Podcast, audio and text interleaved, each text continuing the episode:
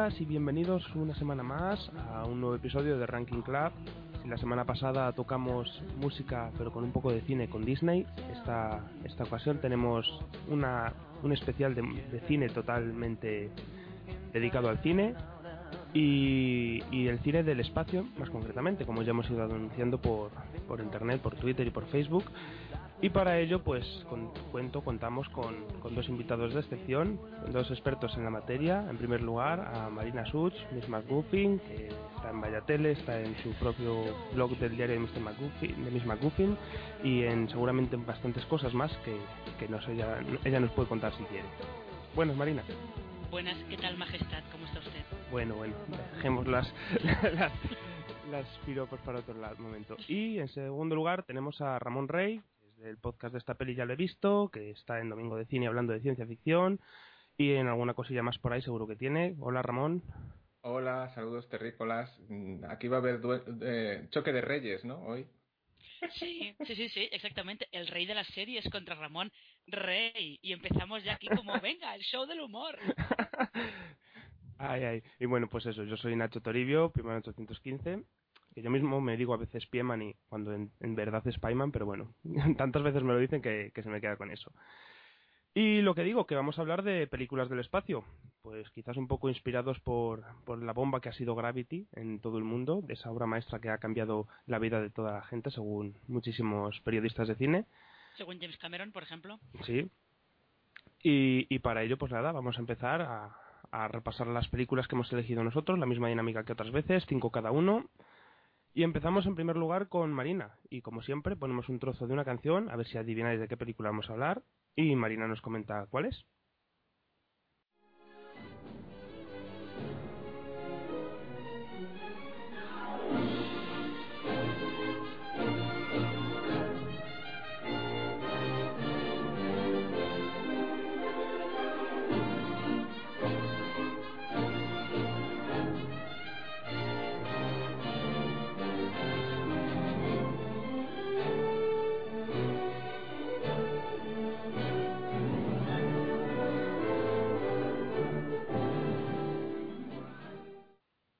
Marina, ¿qué película es tu primera elegida?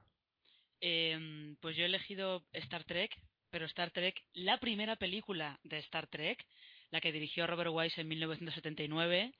Eh, que tiene, la verdad es que es una película que tiene una historia curiosa, porque todos sabéis que Star Trek, la serie original de Star Trek, estuvo solo tres temporadas en antena, la cancelaron en 1968 eh, pasó después a la sindicación, ahí consiguió como, consiguió como cierto público, empezó a hacerse así un poco convertirse en serie de culto y tal, y después de que se estrenara la Guerra de las Galaxias en el 77, eh, pues como fue tal exitazo, todo el mundo quería tener su propia película del espacio.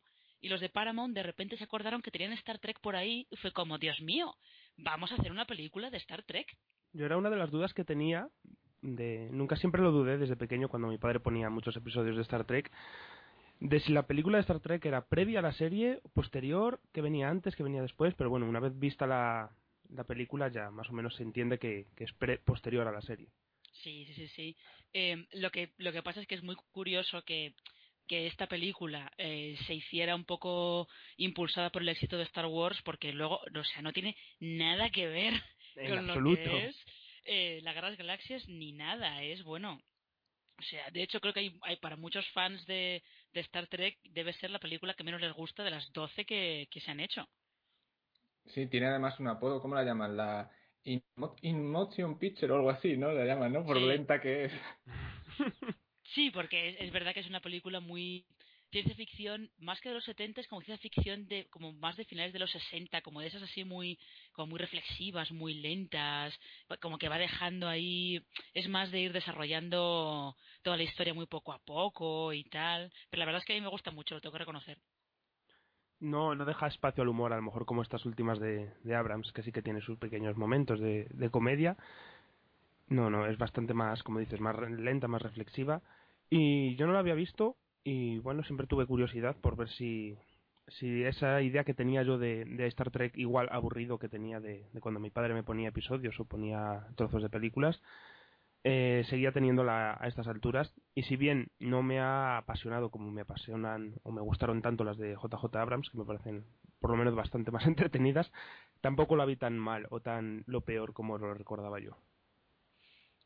Es que, es que de todas maneras, no sé, este es curioso que esta película, claro, se la encargaron a Robert Wise, que era un este este hombre dirigió Ultimátum a la Tierra, era un señor que venía de dirigir ciencia ficción en los 50 y en los 60 y tal. Y, West Side Story. Y West Side Story y Sonrisas y Lágrimas, o sea, este, este hombre tuvo una carrera muy eh, muy Sonrisas y Lágrimas no es de él, bueno, da igual. Tuvo una carrera muy ecléctica, ¿no? Eh, sí, sí, es de él, ¿eh? ¿Es de él? ¿Es de él? Sí. Entonces no he dicho nada. Em, no, pero que lo curioso de, esta primera es que después las, las, secuelas que se hicieron, que ya es eh, La ira de Khan, que es del 80 y algo, o algo por el estilo, fueron metiendo como más acción y tal, hasta llegar a la que yo confieso que he visto más veces, que es la cuarta, Misión Salvar la Tierra, que es, bueno, eso, eso sí que es el festival del humor. Por supuesto, ahí a Chekhov preguntando dónde están los submarinos nucleares en San Francisco y Spock y sus metáforas floridas. Bueno, me, da vergüenza reconocer que me las sabía de memoria. A ti, Ramón, como Trekkie que creo que eres, ¿qué te parece esta primera película de Star Trek? Yo soy Trekkie, pero soy Trekkie porque empecé un poco a ver las películas de la tripulación original. Entonces a mí, desde siempre, la, en la primera película de Star Trek, siempre me gustó muchísimo. Eh, con ese rollo tan metafísico y trascendental que tiene en algunos momentos y con esa caracterización de los personajes que ya son bastante viejunos comparado con cómo aparecían en la serie original, le daba un toque distinto. Es cierto que no era como la serie, pero es que claro, es una película. No eran 40 minutos de episodio en el que tenías que desarrollar una historia así con, con, con cuatro o cinco actos. No, era, era una película más seria y más de tocar temas serios, que por cierto, la serie también lo tenía, que es que parece a veces que los fans se olvidan que, las, que Star Trek, la serie original, eh, tenía un poco de todo. Tenía acción, tenía temas muy serios, tenía eh, temas súper chorras y, lo mezclaba todo a veces en el mismo episodio. Pues esta, esta película eh, tuvo la, un poco se inclinó hacia el lado más serio de lo que podría ser la ciencia ficción, rollo 2001, rollo otras películas que se hacían en los años 50 y 60, sí yo, de hecho confieso que yo soy un poco como Ramón, o sea, yo siempre fui más de, Star Wars y nunca fui muy trekkie, pero las películas de tripulación original sí que las he visto, o sea, y las he visto, después de mi confesión de Misión Salvar la Tierra, las he visto muchas veces. Y esa consideración que se tiene como la segunda de Star Trek, la de Khan, la mejor de la saga, ¿vosotros creéis que sí, que no? ¿Es vuestra favorita? Bueno, ya habéis dicho que Misión Salvar la Tierra y estas son las que más os gustan, pero Eh, hombre, es que la ira de Khan es como un poco, no sé si Ramón estará conmigo en esto, ¿no? Es como un poco el Imperio contraataca. Sí, sí, sí. Totalmente, totalmente. Aparece el gran personaje villano de, la saga, de la franquicia hasta ese momento, que mm, todavía no, ha conseguido ser desbancado y de hecho hasta han tenido que revisitarlo mm, en el, en el reboot que han hecho. O sea que con eso se dice todo. Bueno, pues nada, dejamos un poco Star Trek, la nave Enterprise, y nos vamos a la primera película que ha escogido Ramón, que a ver si reconocéis este trocito de su banda sonora.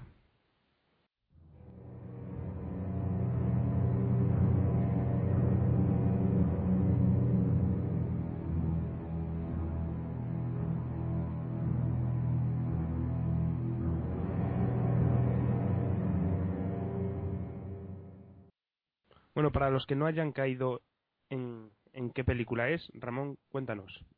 Eh, ni más ni menos que otra de esos otro de esos daños colaterales que hubo después de la Guerra de las Galaxias, que fue Alien, o como se llama en España, Alien Octavo Pasajero, la película de 79 de Ridley Scott, que está basada en, en, ese guion de, ese veterano eh, guionista Dan O'Bannon, y que es uno de los grandes iconos del cine de ciencia ficción y de terror de la historia del cine desde ese momento, y que ha influenciado muchísimo a un montón de películas que han venido después de un montón de personajes solos en el espacio con amenaza y oscuridad.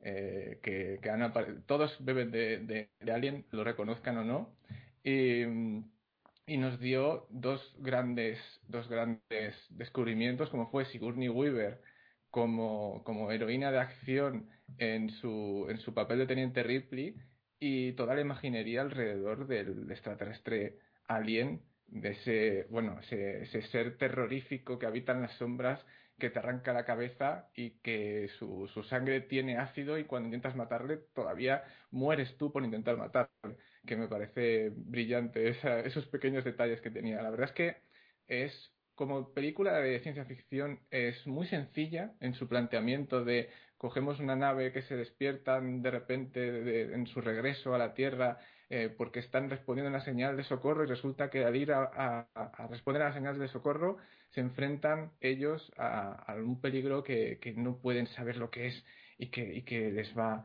les va matando poco a poco. Em, eh, menos al gato. El gato siempre sobrevive, por supuesto. Los gatos siempre sobreviven, son como las cucarachas, pero en un rollo inteligente. Eh, y, claro, em, todo eso que tiene esta película eh, que crea una mitología propia con tres o cuatro mm, pinceladas rápidamente, además viene acompañado de un terror psicológico de estos maravillosos rollo H.P. Lovecraft, eh, que, bueno, claramente influenciaron, yo supongo, a, todo lo que creó eh, Giger para la película, con sus diseños. Y, y es, es que para mí es una de esas películas que puedes revisitar mil veces porque te da la misma experiencia todas las veces que la ves, de pasarlo mal con los protagonistas, de saber que hay algo ahí oculto en cualquier parte de la nave tras la sombra que te puede, que te puede matar. Y, es que es eso, o sea, es que mm, es una de esas películas que yo diría perfecta dentro de su imperfección porque no deja de ser una película de terror de serie B prácticamente, pero hecha bien, hecha con buen gusto, con un gran director detrás eh, y, con, y con un buen reparto, que es otro de sus grandes aciertos, por supuesto, que tiene un reparto con el que podías enseguida empatizar y, y, sufrir con ellos, sobre todo con Verónica Cartwright y su famosa llorera, que llora en todas sus películas, es así, y en todas, en todas las veces en las que aparece tiene que llorar, es, es una regla de oro de esa actriz estaría, estaría por contrato, que le darían un bonus si lloraba y ya está. Por supuesto, por supuesto. Y bueno, no sé qué más comentar. La, la escena mítica de la película del, del, alien que sale por el, por el pecho de John Hart, que, que, ha sido parodiada también infinidad de veces. O el momento ese, de, el momento final de las braguitas de Sigourney Weaver, que es como un gran mito erótico de, de la década y de la historia del cine también y por supuesto, el alien, que era un tío dentro de un traje y que no se mostraba mucho también para que no se notase, porque era realmente muy cutre. Pero quedaba muy bien en eso, que no se mostrara. Por supuesto. Es que, es que eso a veces es el fallo que tienen muchas películas de, de monstruo, como quien dice, que eh, el monstruo el monstruo siempre es más efectivo cuando no lo ves o cuando ves solamente cositas sueltas o lo oyes pero no terminas de verlo y eso Alien lo, lo hizo muy bien. No lo ves, no lo ves bien hasta prácticamente el final. Hay una cosa de, de Alien, el octavo pasajero, que, que, comentaba el otro día yo hablando de, esto, de películas del espacio, con Pilar, Pilar Toro, Pilar Tarataruga en Twitter, que es el, el, el lema más o menos, o la frase del póster de en el espacio no, nadie puede oír tu nombre. No, de, perdón, nadie puede te gritar. Nadie puede oír tu nombre, también, ¿eh? también. perdón. Que era como uno de los mejores no sé, como las mejores frases que pueden describir una película de terror o una película del espacio. No sé si has visto el tráiler original de la película. En el tráiler original de la película no hay diálogos, no hay nada, solamente está la musiquita de, de la película y, y, soniditos de la nave y cosas así y gritos y al final acaba con esa frase. Y era muy efectivo en, en la manera de promocionar de qué iba la película y bueno, eh, un avance total de lo que era luego toda la historia que se cuenta en ella. Pero sí, es una, es una frase mítica y que ya digo, se, se utilizaba ya desde luego desde el mismo tráiler que, que, era mm, magistral en, en, la manera de, de vender la película y, la historia de terror que era. Y ya... Sí, perdón, Marina. no, que iba a decir que curiosamente no se habéis dado cuenta, pero Star Trek y Alien eh, las dos tienen una banda sonora a cargo de Jerry Goldsmith, que es un hombre que ha hecho, hizo bandas sonoras para películas de ciencia ficción, bueno, en plan a saco prácticamente. Casi todas las, los clásicos y, las grandes películas de ciencia ficción las ha hecho él. Sí, la verdad es que sí que es un, un hombre que, que, yo al menos asocio a ese tipo de, cine. Y una última cosa antes de pasar a la siguiente que os quería preguntar es qué os parece a vosotros Prometheus, la especie de continuación, entre comillas, de, de esta saga que ha salido de Ridley Scott hace nada, un par de años. Buf, bueno, eh, es que es complicado decirlo. A ver, a mí como película y como nuevo, un, nuevo universo, digamos, un poco del lado de Alien, me gusta. Me gusta el estilo que tiene y los temas que toca a partir de eh, tocar el, tema del, del, ¿Cómo se llamaba? Ah, se, me, ha olvidado ahora, del, del Space eh, Jockey este, Space Jockey. Mm. Sí. me gusta lo que han construido. Evidentemente no es Alien. Si vas esperando que sea Alien, pues es que no es Alien, lo pretende. Y de hecho, la reescritura de guion que hubo por parte del estudio fue para eliminar lo máximo posible todas las referencias a Alien que tenía el guion original que habían hecho para Prometheus, porque era en principio una precuela directa y, y que estaba toda enfocada a llegar a la primera película. Y lo cambiaron para crear una nueva franquicia. Yo creo que Prometheus, tal y como está, mm, está bien, pero claro, no se puede comparar a Alien en ningún aspecto. Eh, eso que quede claro es otro tipo de, cine de ciencia ficción, otro tipo de historias y hay que tomarlo así, no sé, a mí me gustó bastante. Yo, yo sin embargo la vi un poco, la vi un poco desaprovechada, más que desaprovechada la vi como una historia de, la típica historia de gente que se queda atrapada en un sitio y mueren uno a uno. Sí, es un poco como una cabaña del terror, pero... Sí, pero sí que es verdad que tenía cosas por ahí interesantes que no terminan de... A mí, por ejemplo, me interesó mucho todo el tema de, del androide, que sí que viene un poco heredado de, de Alien. Había cositas por ahí que no terminaban de. Que estaban interesantes, pero no terminaban de, cuajar, ¿no? O sea, a mí no, no acabó de convencerme del todo. Mm, a mí me pasó un poco similar. Era tiene cosas que sí que no están mal, pero en conjunto no me no me acabo de llenar ni de me quedaba como más promete más lo que lo que viene a continuación en el final de la, de la película que lo que hemos visto en, en ese momento. Eso me dio la impresión a mí. Bueno, pues nada, pasamos a, a la primera película que he escogido yo. Ponemos un trozo de, de canción y seguramente que la habréis visto mil veces y por la canción sabréis enseguida de qué voy a hablar.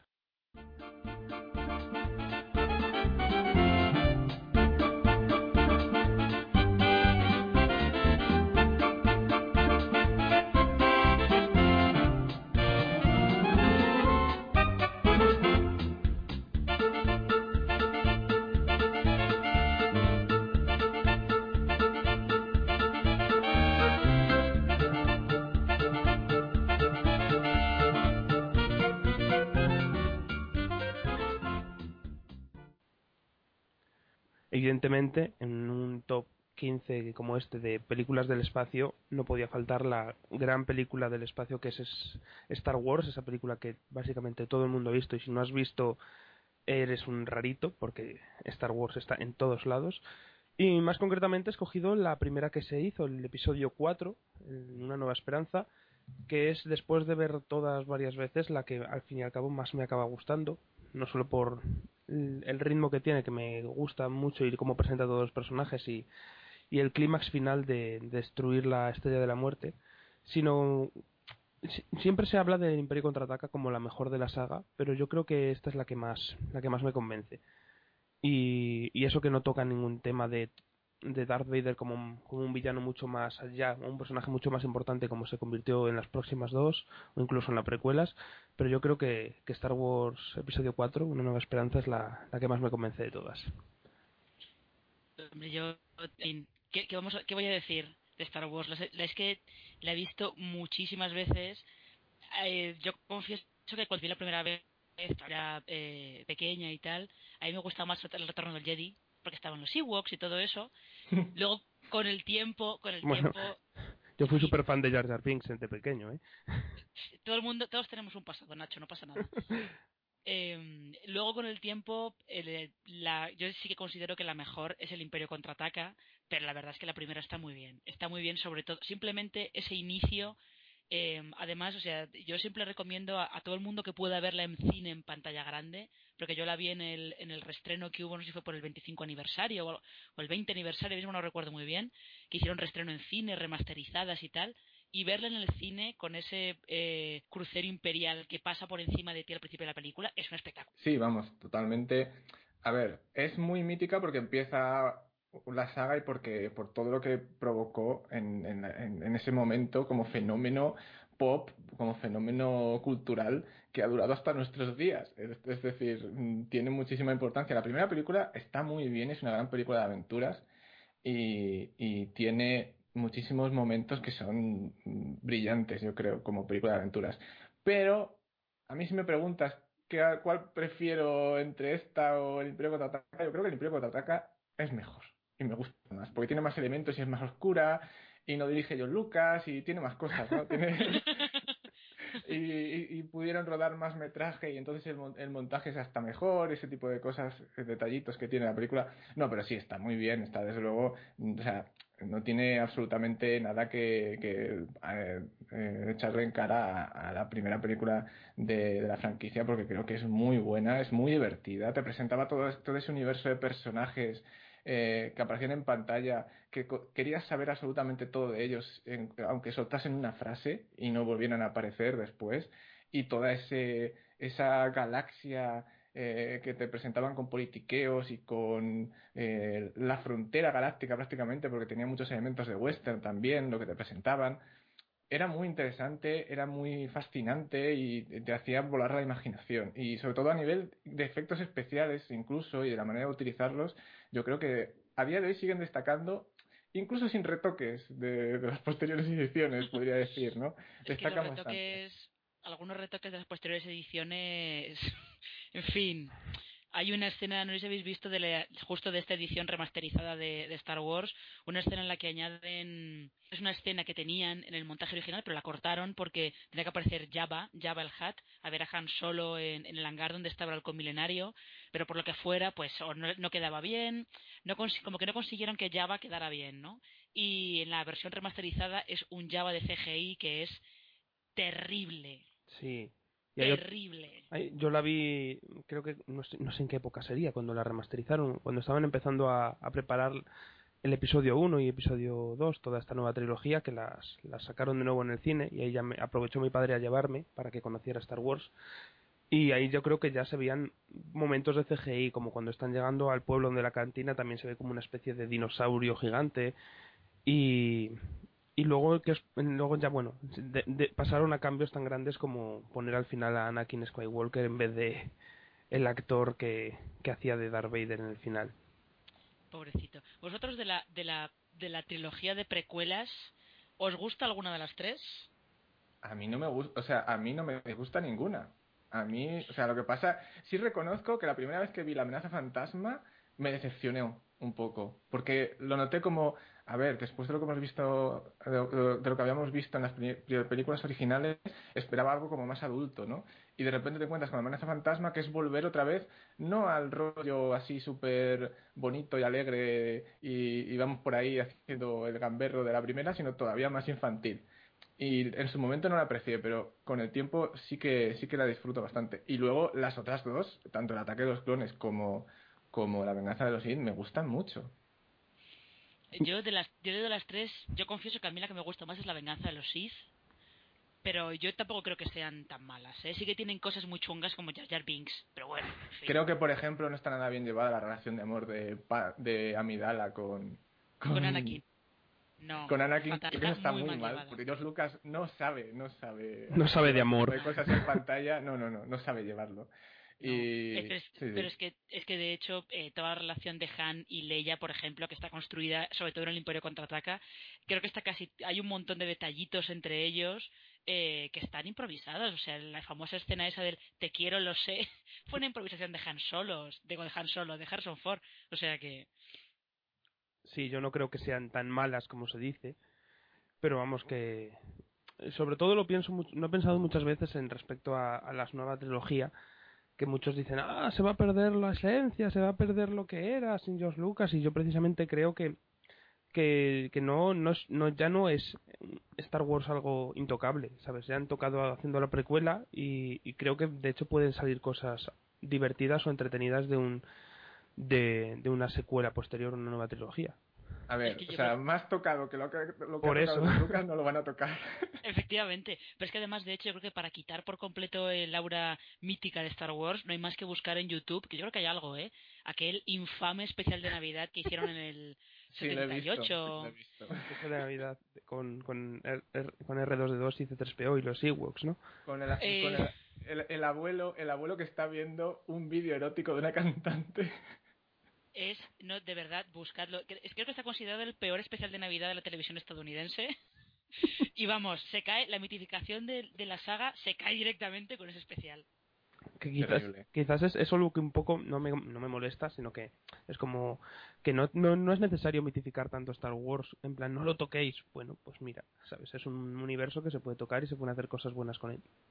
No, de hecho, es un universo en el que hay eh, libros, videojuegos, juegos de rol, eh, series de dibujos animados. O sea, cómics para aburrir. De hecho, mi compañero de piso compró un montón de cómics antiguos y me, me los estuvo enseñando que eran cómics de que se, se sacaron entre películas y todavía nos, y avanzaban como cosas que luego no fueron en la película y metían cosas nuevas que pasaban en, en esa parte de entre el, el Imperio contraataca y el retorno del Jedi. Era muy muy loco todo eso. Sí, pero bueno, esto es un poco también como pasaba con El Señor de los Anillos, que antes de que antes de que Peter Jackson hiciera las películas ya había también juegos de rol, videojuegos, eh, y luego estaba el hijo de Tolkien sacando todo, lo- cualquier borrador que su padre ha dejado por ahí, él lo saca. Entonces, el universo expandido Star Wars es amplísimo ya antes de que de que Disney se pusiera a preparar la nueva trilogía.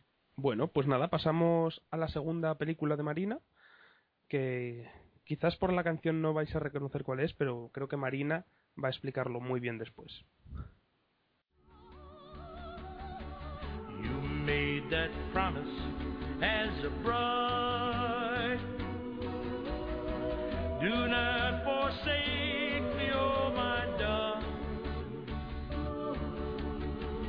Although you're grieving, don't think of leaving. Now that I need you by my side. Bien, ¿por qué esta canción, Marina? Canción, que si no recuerdo mal se llama Do Not Forsake Me, o My Darling, o algo por el estilo, eh, en realidad es una canción que se hizo eh, para la película Solo ante el peligro, High Noon, vamos a, vamos a seguir el, el esquema de Ramón para dar los títulos de las películas. Eh, eh, se hizo para ese Solo ante el peligro, que es un western con Gary Cooper, un western súper clásico, el típico de eh, Gary Cooper es un sheriff que se enfrenta él solo a unos maleantes que llegan que llegan al pueblo en tren eh, y sirve para presentar esta película Atmósfera Cero que en inglés se llama Outland o algo por el estilo. Sirve a presentarlo porque en realidad Atmósfera Cero es un remake de Solo ante el peligro en una estación minera en el espacio. Y es un remake además eh, muy pero muy claro eh, pero completamente a mitad de la película. O tú te encuentras Sean Connery es un, un- es un jefe de seguridad en una estación minera eh, de repente se da cuenta que, que algunos de los trabajadores como que como que se vuelven locos no sabe muy bien por qué empieza a investigar por qué se vuelven locos mueren hacen cometen actos eh, delictivos matan a gente y tal y empieza a investigar y de repente a mitad de la película se convierte en un remake, no plano por plano porque está en el espacio, pero un remake eh, total y absoluto de Solo ante el peligro. Ramón, ¿tú has visto Atmósfera Cero? Sí, la he visto, lo que pasa que, uff, la tengo la verdad muy olvidada. Sí, recuerdo que es de esas películas súper clásicas que he visto, sobre todo de, chaval, cuando las emitían en televisión española, sobre todo en la 2. Este dato es muy importante. el, cineclub y ese tipo de cosas. Eh, además, me gusta mucho el director, que era Peter Hyams, eh, que había hecho cosas como Capricornio 1, si no recuerdo mal, también. Ujú. Y, y- y tiene películas que son muy, muy memorables. Eh, creo que es de las primeras películas que vi de Sean Connery, por eso las recuerdo sobre todo con bastante cariño. Y es muy interesante toda la parte de, que lleva el protagonista así, de investigación y de, uy, hay algo chungo por aquí, ¿qué está pasando? Mm, Es de estas películas que te... de- es, podría ser una especie de mezcla entre western y thriller eh, llevado ahí al, al espacio de una forma, yo diría que con bastante maestría. Y sí, sí, me, me, me, me gusta, me gustó bastante, vamos. eh, el recuerdo que tengo es muy bueno de, de esta película. Tú, Marina, ¿por qué crees que el espacio y el, y el oeste se han visto tan relacionados muchas veces, como hemos comentado antes en Star Wars, y como probablemente comentaremos en películas posteriores? Eh, es que yo creo que es un poco el rollo de la última frontera. Todo el, toda la mentalidad de esta, de, sobre todo, eh, creo que ya lo decían en los títulos de crédito de la serie de, de Star Trek, eso de el espacio, la última frontera. Eh, y en Estados Unidos también hay mucha imaginería esa de el oeste, un poco la frontera aquella de eh, vete hacia el oeste, hacia eh, la tierra incógnita, como quien dice, nadie sabe lo que va a haber ahí, pero es como la tierra de las oportunidades, está todo por, descu por descubrir y, y, el espacio es un poco así también. De hecho, el, el famoso el famoso discurso aquel que dio Kennedy cuando anunció que, Estados Unidos iba a intentar llevar un hombre a la Luna antes del final de la década de los 60, él estaba hablando, en ese discurso hablaba claramente de, de la última frontera, y la última frontera era el espacio. O sea, todo el rollo ese fronterizo tiene mucho, tiene mucho que ver para que haya un montón de películas ambientadas en el espacio que tengan muchos toques de, de películas del oeste. Además, todas las que tienen este rollo de el espacio viejo, el espacio usado como Alien, como, como otra película que vas a comentar después, eh, que no digo que no adelanto, pero eh, ese, rollo, ese rollo que tiene eh, le, le, va muy bien, sobre todo cuando, cuando estás comentando una historia así como en un futuro en el que se ha colonizado el espacio y se repiten los mismos patrones de la colonización de, del americano en el espacio, evidentemente, porque la mayoría de esas películas o las han hecho o han sido muy influenciadas por esa cultura norteamericana del, del ir a, a, descubrir nuevas tierras y, y, la prosperidad en ellas. Es que, es que yo creo que muchas están muy influenciadas por el, por el programa Apolo, por los aterrizajes de, de las naves Apolo en la Luna. Es, es que es inevitable, yo creo. Pues creo que con esto nos viene muy bien para compararlo con la próxima película que, no. que, po que, poco tiene que ver, que es una de las que ha escogido Ramón. Y, y bueno, ya veréis por qué en comparativa funciona bastante bien este tema de América y el espacio.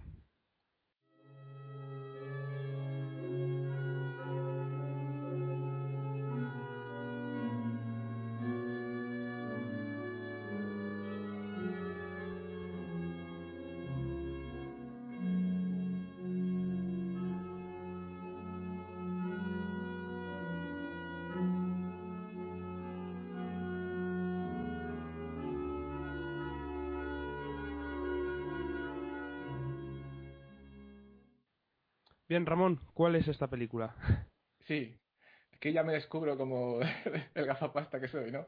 Eh, la siguiente película que voy a comentar es eh, la adaptación que hizo en el año 72 el señor Andrei Tarkovsky, uno de los cineastas rusos más importantes de la historia, junto con Eisenstein, diría, que adaptaba eh, la obra de Stanislas Lem Solaris, que ha sido varias veces al cine, con mayor o menor fortuna, este caso yo creo que bastante bien lo hizo este grandísimo director que también tiene entre sus obras otra película de ciencia ficción muy aclamada y muy mítica como es Stalker, eh, que no toca aquí comentar, pero que reivindico. Y bueno, eh, cuenta la historia de cómo eh, llaman al doctor psicólogo Chris Kelvin a que, a que vaya a la estación espacial del lejano planeta Solaris a ver qué ha pasado con, con la gente que está ahí porque, bueno, parece que se han vuelto un poquito locos. Y cuando llega allí empieza a ver que ha, han ocurrido cosas extrañas eh, y, que, y, que, no están como deberían estar. Están un poco raretes y de repente, uy, se encuentra su mujer que lleva 10 años muerta en la estación espacial. No estaba, que eh, no estaba muerta, que estaba tomando caña, Ramón. Sí, sí, sí, sí. Todo esto con un, el, el, el misterio de ese océano que tiene el planeta Solaris eh, que se comporta como si fuera inteligente de alguna manera. Y en esta película un poco se desarrolla un rollo metafísico de eh, el rollo de cómo sobrellevar la pena y la pérdida y todo esto y, y es un drama psicológico súper mega lento de tres horas tengo que decirlo ya aviso en ruso, totalmente en ruso. evidentemente en ruso porque la película es rusa eh, soviética además para más señas y um, lleva muy bien esta película lo que es, bueno, diría que es existencialista, es, es trata muchos temas sobre la identidad, sobre la memoria, sobre la forma de comunicarnos con una, con una civilización eh, extraterrestre, con una inteligencia extraterrestre con la que no somos capaces de, de comunicarnos de forma tradicional. Um, muchas cosas, muchos temas que trata, que trata esta película en sus tres horazas. Eh, pero que es, bueno, me parece una de las películas más bonitas de ver que he visto en mi vida, eh, a, a, pesar de, a pesar de todo. Y es muy interesante y muy seria, evidentemente, muy solemne y muy trágica, y le pasa de todo a los protagonistas, y, en fin, eh, es, es, para mí es un clásico del, de la historia del cine, de la ciencia ficción, y evidentemente tenía que nombrarla aquí para quedar mm, un poco mal, sí. Bueno. no, un, poco, un, poco, mal, no. Tú pones, pone, Ramón pone el toque intelectual. Claro, mal, que, no mal quedaré yo luego. no, que va, no, no, no. Aquí cada ver, cada película que va, tiene sus objetivos y va a cosas diferentes. Y Solaris tiene unos objetivos muy claros. Y además yo creo que también como que se nota mucho eh, como que se nota mucho que es una película rusa, ¿no? Es que os lo digo porque yo no he podido, no he podido verla, porque no me ha dado tiempo, pero que lo poco que he visto como que se nota mucho que es rusa. Sí, a mí, vamos, me ha recordado eh, a otras rusas que he visto para, para clases de historia del cine, como creo que era Andrei Rublev, no sé si también es de Tartakovsky, pero bueno, No el, el mismo el mismo ritmo, sí, Andrei Rublev, el mismo ritmo, la misma atmósfera, todo todo muy lento, muy silencioso y, y me ha recordado cuando estaba viendo Solaris a, a otra de las cosas o otro de los temas que se tratan mucho en el cine de, del espacio, que es la, la soledad. Pero es que, es que, en fin, casi todas. Lo que es curioso es que ya varias de las que hemos estado comentando y que vamos a comentar después, eh, están como que empieza el punto de partida es un poco siempre en plan de enviamos una misión de la que no sabemos nada, así que vamos a enviar otra misión para ver qué pasó con ellos. Y es cuando todo se vuelve, pasa un mogollón de, de cosas malas. Y eso, es, eso a mí siempre me ha resultado muy curioso, que siempre es en plan de, como la cosa está de los pioneros el, de... sí, el desconocimiento de, de algo que has, vamos, el, aparte del desconocimiento del espacio, el desconocimiento de la propia misión anterior, porque no hay, no está cerca para saber qué ha pasado.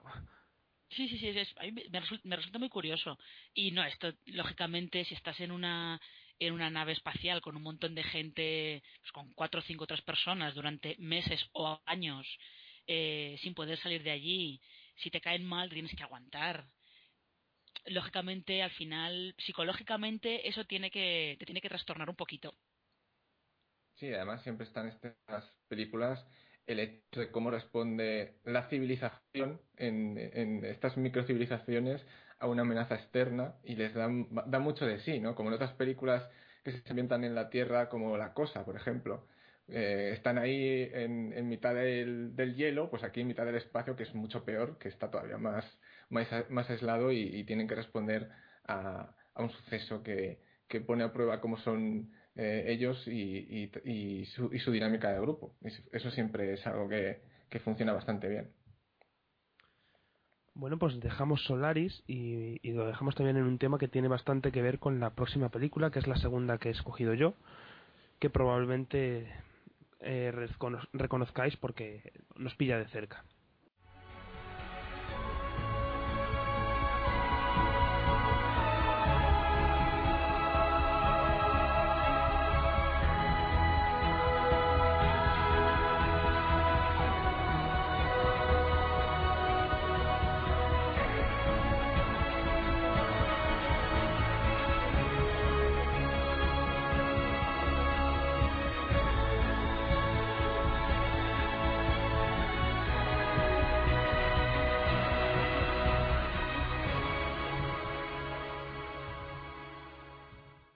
Bien, pues esto es un, un, tema de la banda sonora magnífica, por otro lado, de Steven Price para Gravity, la última película de Alfonso Cuarón, que ha dirigido y ha escrito junto a su hijo Jonas Cuarón, protagonizada por Sandra Bullock y por Josh Clooney, básicamente ellos dos, y básicamente, si me apuras, por Sandra Bullock, con un Josh Clooney de alivio cómico en ciertos momentos, y en el que vemos la historia de, de Ryan Stone, que es un astronauta que es Sandra Bullock, que está en el espacio y de repente, pues tiene tan mala suerte de que los restos de espaciales vienen hacia donde están ellos trabajando y, se provoca pues una serie de catastróficas desdichas que que básicamente que, que harán como ve, ver que harán que el espectador vea cómo, cómo ese personaje tiene que sobrevivir en soledad en el espacio y, y salir adelante. Todo con mezcla con, con su trauma pasado y, y con una vamos técnicamente un, una película fantástica. Y Gravity, pues como comentábamos al principio, es una de est- es la película de la que todo el mundo está hablando últimamente, que es básicamente lo que ha cambiado la, in- eh, la visión del cine, como dijo una, una crítica, es lo que- el cantor de jazz de, de este nuevo siglo. Madre mía, ¿cómo estamos? Está, está, estamos, la gente está muy hiperbólica, ¿eh? Sí, sí, sí, sí. Y bueno, pues quizás todos estos comentarios son muy exagerados, obviamente, pero me parece una película muy, muy buena, muy, muy, que tiene muy claro que, que lo que va a desarrollar es una historia de, de supervivencia y, y, y con ello tiene el personaje de Ryan Stone, que es básicamente la base del, de todo el, de todo el relato. Que vosotros supongo que también habéis visto Gravity, ¿qué, qué os pareció? Marina, Marina, me dejáis a mí primero. Eh, no, yo la verdad es que eh, a mí me gustó mucho. Es cierto que ahora, evidentemente, ahora salen, salen todos los, los tiquismiquis sacando todos los defectos que tiene, eh, que tiene, tiene muchos, evidentemente, pero, eh, pero yo creo que no es, no es tan importante el hecho de si el Hubble, la Estación Espacial Internacional, no orbita a la misma altura, como eh, la historia que te cuenta y sobre todo técnicamente cómo te consiguen meter dentro de, de toda la peripecia que tiene que vivir eh, este astronauta, sobre todo eh, viéndola, a mí me recordaba a, um, algunas películas de IMAX que, que, se han hecho sobre el espacio, sobre todo sobre, eh, sobre la Estación Espacial Internacional, es que daba la, da la sensación totalmente de que estás ahí en el espacio con ellos, que es lo más, desde luego yo creo que es lo más, eh, lo más impresionante de, de lo que ha conseguido Cuarón con esta película. Sí, desde luego. Lo que tiene sobre todo es cómo transmite ese realismo y esa inmersión en todo lo que está pasando con, con la protagonista. Realmente consigue hacer que te creas que están en el espacio y que han rodado en el espacio la película prácticamente, ¿no? Como le preguntaron a Alfonso Cuarón en una, en una, entrevista. En una sí, entrevista. Sí, claro, por supuesto. Sí, es, es, difícil sí. rodar en el espacio. Con caballos, en fin. te falta decir. y eso y tiene visualmente tiene escenas que, que yo todavía no olvido sobre todo unas en la, en la última recta final en esto último que dices no podía pasar más tiene escenas que visualmente impactan mucho y no se no se borran de la retina fácilmente sí no no y sobre todo eh, todo el la todo el ataque entre comillas de los escombros orbitales eh, está es es que es, es, muy está muy bien hecha la verdad está muy bien hecha eh, mantienen siempre dentro de dentro de lo posible mantienen todo el, el tema ese de que, de que en el espacio no hay aire y como no hay aire no puede haber sonido y al mismo tiempo si hay una explosión no puede haber fuego. Eh, como que mantienen bastante bastante realismo con algunas licencias por supuesto eh, la de los pañales todo, eh, sí, bueno, hay, hay bastante más licencias, ¿eh? Habla órbita y del, del traje que debería llevar ella debajo de, del traje espacial y tal, pero bueno, que son cositas, tampoco claro. vamos a estar aquí... Y el pelo, pero... que no flota también, que he leído por ahí, a ver, por favor. Flota, ya, ya estamos, estamos, ya nos metemos en una cuestión, y yo no sé cómo nadie eh, se, se, metió diciendo que en, los, en el panel de la nave china eh, los caracteres que aparecen no dicen ahí nada. Que son caracteres que no dicen nada. No sé cómo no ha habido alguien que haya dicho eso. Qué fuerte. Directamente. Estás tirando la película, Marina.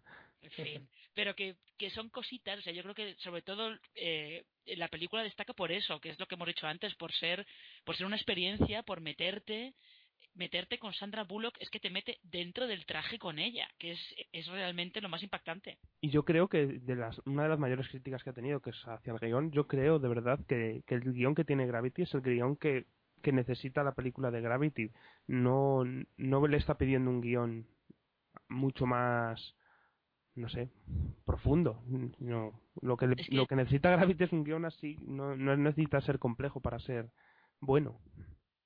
Es que tampoco entiendo muy bien eh, cuando dice la gente, no, es que, a ver, la historia es sencilla, pero incluso Cuarón lo dice, que ellos querían contar una historia eh, una historia que fuera sencilla, simple y que tuviera otro tipo de otro tipo de, de, complicaciones, como quien dice. Pero a veces yo tampoco entiendo muy bien la gente que dice, no, es que el guion, es que... Eh, a ver, no vas a poner cosas. a Woody Allen, ¿sabes? No. Claro, pero es como le faltan cosas, digo, como que queréis, un flashbacks o es que no, sí, no acabo de gente entender. Que se quejaba de eso, de, de, que le faltaba como más trasfondo, los personajes y no sé qué, a ver, ¿qué me estáis contando? O sea, ¿qué, ¿qué, más quieres? Lo que pasa es que es verdad que es una caracterización muy... Porque, por ejemplo, ella, nada más empezar la película, te das cuenta que ella no está cómoda dentro del traje, que tiene, eh, tiene el, la o sea, enfermedad, pero el, eh, el síndrome este, como si dijéramos que tiene muchos astronautas cuando van al espacio, que están, están embotados, vomitan, eh, te das cuenta que ella no está cómoda y eso ya es un poco parte de la caracterización. Es su primera vez en el espacio, ¿no? Sí, creo que es su primera vez. Desde luego, yo, mi mayor queja de la película es cierto momento eh, con el personaje de George Clooney, eh, que digamos se apaga todo y ese momento para mí me sobró muchísimo en la película. Yo al menos tenía que haberlo hecho de otra manera. Eh, porque creo a mí me, me, destruía completamente lo que habían hecho con la, con la protagonista a nivel emocional, por decirlo sin decirlo. No sé si sabéis lo, lo que estoy queriendo decir, ¿no? Sí, sí, sí, sí. Pues creo eso, que ese, el momento. Creo que ese momento fue el que, que me chirrió de la película, sí, realmente, pero vamos, por lo demás me parece una grandísima película y que a nivel de técnico y de realización y de muchas cosas creo que mm, es, eh, es excelente. Sí, sí, es que no solo técnico, sino ya a veces pensamos en técnico en plan que bien hecho, que, pa que parece de, de, verdad, sino que visualmente y los planos que escoge son planos muy muy bonitos y muy significativos para la historia que está contando. Yo, confieso que en plan friki eh, vi, una entrevista con Alfonso Cuarón que decía que la inspiración para la película eh, eh, la, tuvo de ver un, un, documental que se hizo en, para IMAX y en 3D de la última misión de servicio del transbordador al, al telescopio espacial Hubble. Ahora yo quiero verlo. Ahora yo, en plan friki, quiero verlo, evidentemente.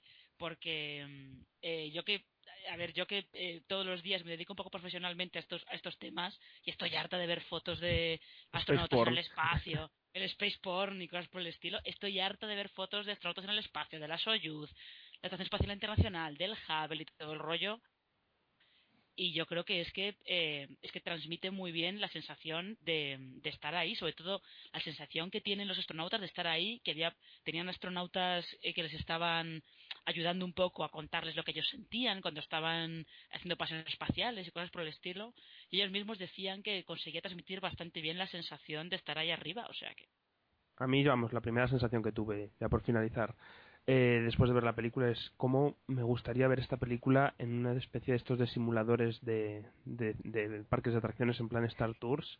Que, hay, que se, mueve el asiento y todo. Sí, que se mueve el asiento a la vez que estás dando vueltas. Es como, bueno, ya la experiencia definitiva. En 3D, con el movimiento de asientos y olores no, porque en el espacio no creo que haya, pero vamos.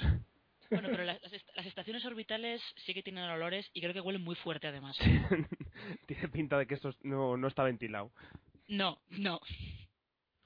Bueno, pues nada, pasamos a la película número 7 de estas 15. Ya estamos llegando al Ecuador. Es una película que ha escogido Marina. Vamos a poner un trozo de, de la pedazo de banda sonora que tiene esta película, porque me parece una, una grandísima banda sonora. Y nos comenta Marina sobre ella.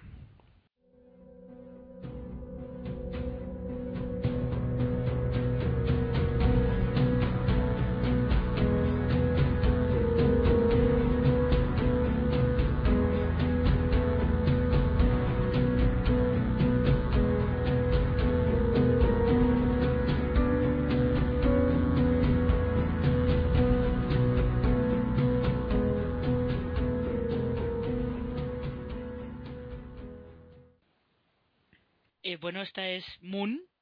Seguro que los que hayáis visto la película la habéis reconocido porque, como dice Nacho, tiene una banda sonora estupenda, creo que de Clint Mansell, me parece. Sí. Eh, pues Moon es la primera película que dirigió Duncan Jones, el hijo de David Bowie, es como ya la conoce todo el mundo. Eh, es de 2009, pero es una película que en espíritu es como muy de los 70. Eh, porque lo que te cuenta es, te cuenta la historia de un, un tipo que está en una base minera en la Luna, eh, está él solo. El, la única asistencia que tiene es, es, un ordenador, creo que se llama Gertie, puede ser. Eh, es un ordenador un poco a lo HAL 9000 que está ya ayudándolo y tal y cual. Y él tiene una misión de tres años y al final de esa misión de tres años tiene que volver a la Tierra. Pero por supuesto, empezarán a pasar cosas que le hacen dudar un poco de, de lo que está pasando ahí. No quiero contar más porque es una película de la que yo creo que lo, lo mejor es verla sin, sin saber Sí. prácticamente nada de ella. Mejor, porque si no sp- spoileas esa y Oblivion también. ¡Hala! ¡Hala, venga! Ahora cuando vea a la gente Moon vas a ver lo que pasa en Oblivion. De verdad, Ramón, ¿eh? Verdad. No, pero esta Moon es que es eso. A mí de- me resultó muy curiosa porque lo que es la estética y en espíritu es como si fuera una película de. Pues como si fuera eso, la primera de Star Trek o Atmósfera Cero o cualquiera de estas de, las- de los 70 que, que hemos comentado hasta ahora de gente aislada en, en un sitio muy remoto y además con una estética muy limpia, todo muy blanco y, y muy tal. A mí me resultó una película muy interesante. Sí, está muy bien. Además, me gustó mucho la utilización de las maquetas en los efectos especiales, que se notan que son maquetas, como en las películas de hace 40 años, pero que funcionaban muy bien en, en pantalla grande, la verdad. Y yo creo que es, vamos, Sam Rockwell, que es el protagonista, el que lleva básicamente todo la película, él, que es un, me parece, cuanto más lo veo, más, más infravalorado me parece este actor. Ah, Y a mí Sam Rockwell me gusta mucho, además eh, creo que eh, Ramón ha elegido una película que hablaremos más adelante en la que él está divertidísimo.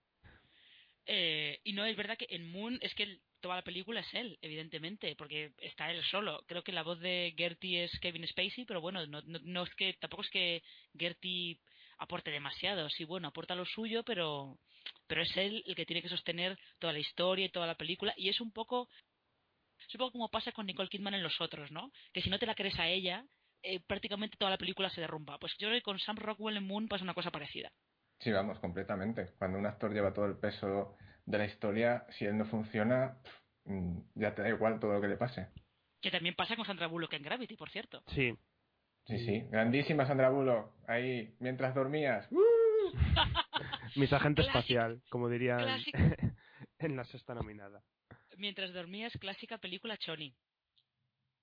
Es muy experta en eso, Sandra Bullock.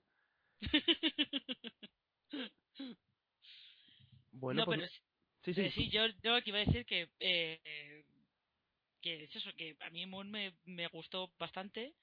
También porque también tiene todo el rollo este de las bases mineras en la Luna, que es una cosa que se está planteando realmente eh, en la actualidad y tal. O sea que, no sé, me parece muy interesante. ¿Qué se planea encontrar para en la Luna para establecer una base minera? Es que en- Helio 3. Un, un Helio 3. monolito, un monolito, yo creo que va a ser un monolito. Pues sí, puede ser un monolito, no te digo yo que no. No, en realidad creo que lo que es es Helio 3. y eso se usa para es que so- no tengo ni idea de esto. Eh, no, se- se uti- se- en teoría se utilizaría para, eh, para desa- desarrollar sistemas de, de energía que fueran renovables y limpios. Sería como una alternativa a, a los sistemas energéticos que hay en la Tierra. Pero todo eso, claro, depende de que sepan cómo extraerlo y cómo, cómo utilizarlo y todo. Pues muy bien, pues después de este apunte de información espacial, Friki, Nacho, córtame, no me dejes, no me dejes, que, que se me va por completo. no bueno, pero mira, yo no lo sabía y algo más que sé que puedo usar en una cena o una merienda. Bueno, pues pasamos a, una película que en cuanto escuchéis el primer, la primera nota sabréis de qué película va a hablar Ramón.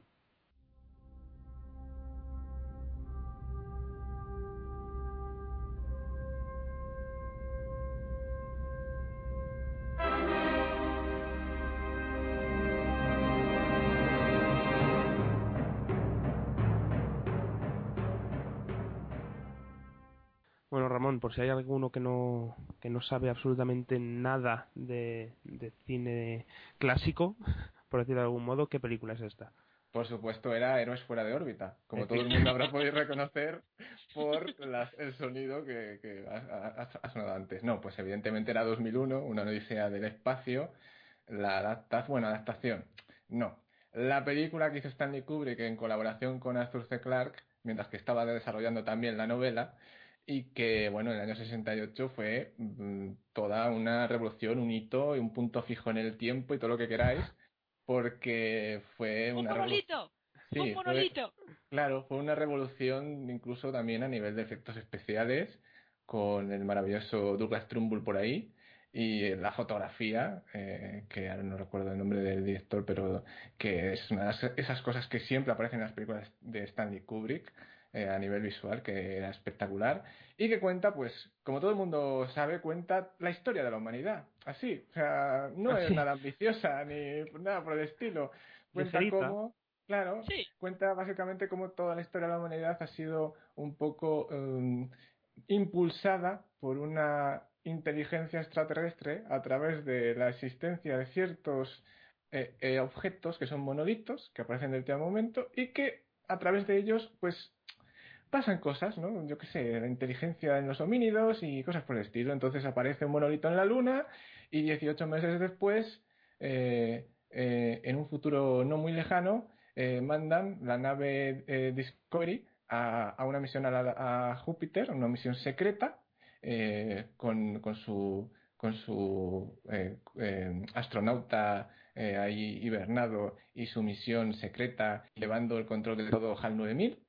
Eh, y cuando la cosa se va a poner interesante después de cuarenta y tantos minutos de sin apenas diálogos, pues resulta que eh, se jode el sistema de comunicaciones de la nave y todo empieza a fallar y a partir de ahí todo va peor. Esto es así, esto es como va. Y, em, y, bueno, es- una gran, no sé, es una gran historia de, de comunicación con inteligencias extraterrestres, de, se habla también un poco del tema de la inteligencia y de qué hace a un ser, ser vivo también, con el rollo de HAL 9000, eh, y muchas más cosas, sobre todo en esa parte final abstracta que tiene la película, que mucha gente odia con todo su ser, pero que a mí me encanta. Yo necesité, después de ver esta película, realmente buscar por internet, a- digo, a ver, algo que me explique la película porque no me he enterado de nada y quedaré como un retrasado, pero, pero es que necesitaba que alguien me explicara qué acababa de ver. toda esa parte Pero- con él viéndose a sí mismo y demás, y tal, esas escenas, mm, pues tiene su cosa, su significado, está muy bien. Evidentemente, pues son complicadas, puede ser, sí. Pero sí, y además toda esa parte final es un poco... No es que yo ahora mismo no recuerdo muy bien si fue Arthur C. Clarke o, o Kubrick o quién, como que se negaban a explicarla, que era un poco en plan, no, no, esto es un poco bueno, pues lo que tú saques de la película. Claro, no sí. tenemos que estar aquí explicándote el camino hacia el autodescubrimiento o lo que sea de, de Dave Bowman. Sí, además ocurre una cosa curiosa que es que mm, para explicar la película y ese final no puedes ir a leer la novela, porque la novela no tiene absolutamente nada que ver. A partir de cierto momento se va completamente por otros derroteros, no tiene absolutamente nada que ver. La película toma algo mucho más genérico, metafísico, y lo intenta plasmar ahí con imágenes y todo ese rollo de la evolución y el progreso humano y, y, y ese contacto con otra civilización. Eh, en fin, y eh, es el amanecer de una nueva era para la humanidad y todo esto, pero sí, es, vamos, a mí es una película de estas que, como, no diría como Gravity, pero sí es una película que, mm, porque es mucho más lenta, evidentemente, pero es una película que yo me quedo como tonto mirando. Siempre que la veo en televisión o lo que sea haciendo zapping, es como, ¡Uy! 2001, voy a verla otra vez. Claro que sí, ¿por qué no? Tengo dos horas aquí y pico para ver, aunque, aunque, aunque no pasen muchas cosas, pero es, es de estas películas que te quedas, pues eso, fascinado por lo que está pasando en pantalla, que no es mucho durante la mayor parte del tiempo, todo se ha dicho, pero eh, sí, es cuando, todo lo que te cuenta me parece, pues, es una grandísima obra de ciencia ficción muy bien llevada al cine eh, y que, bueno, recomiendo también la novela, evidentemente, porque profundiza por otras por otros derroteros y C. Clarke, pues, co- ¿cómo no echar de menos sus descripciones de a qué temperatura está hirviendo el agua y esas cosas que hace tan bonitas? No, pero es, pero es curioso porque eh, yo creo que eh, casi todas las películas que de las que hablamos en este especial, casi todas están influenciadas por 2001. Eh, bien sea por la temática, eh, por la manera de contar las cosas, por la estética, Sí. Tener un, casi- un robot como HAL 9000. Bueno, a, a Gravity, 9000. a Gravity le han acusado de plagiar a 2001 por cierta escena. que- Sí, sí, sí, sí, sí. Es curioso. Y, y luego tiene, tiene ese rollo de la inteligencia artificial que se vuelve loca por, por un problema que no tienen en cuenta los diseñadores de, de esa inteligencia artificial, que, que son las mentiras, ¿no? Y, y me parece siempre súper interesante toda la parte de Hal, que es el gran personaje de la película, más que, más que Bowman. Si alguien que se que- acuerda de, de alguien de, de Odisea en el espacio es de HAL 9000. Y si comentabas antes de Alien que, que ha habido mil parodias o mil homenajes, las que puede haber habido de 2001 yo creo que son incontables. Ya, yo ahora mismo la, justo la que estaba, la que tenía ahora mismo en la cabeza es la de los Simpson, con Homer Simpson comiendo patatas fritas en la nave a los sones del Danubio Azul. Sí, sí. Ese gran momento en el que Homer fue al espacio y no pudo llegar a más de a otra profesión mejor que, que ser astronauta. Pobre Homer. No, pero sí que es verdad que Hal es un poco el, el gran protagonista de 2001 es, es Hal, sobre todo todo el rollo ese de, es lo que dice un poco Ramón, que es cierto que es un tema muy interesante, es en plan de, eh, en qué momento si tú eres un ente inteligente y eres consciente de, de ti mismo y tal, eres un ser vivo, eres un ser humano también, como todos los demás. A mí todo, todo eso me parece que, eh, los que plantea unas preguntas muy interesantes. Y yo sin haberla visto dos veces, creo, y me lo aseguréis vosotros, que sí que es una de estas películas que, que, que adquiere riqueza una vez ves más, más veces la película.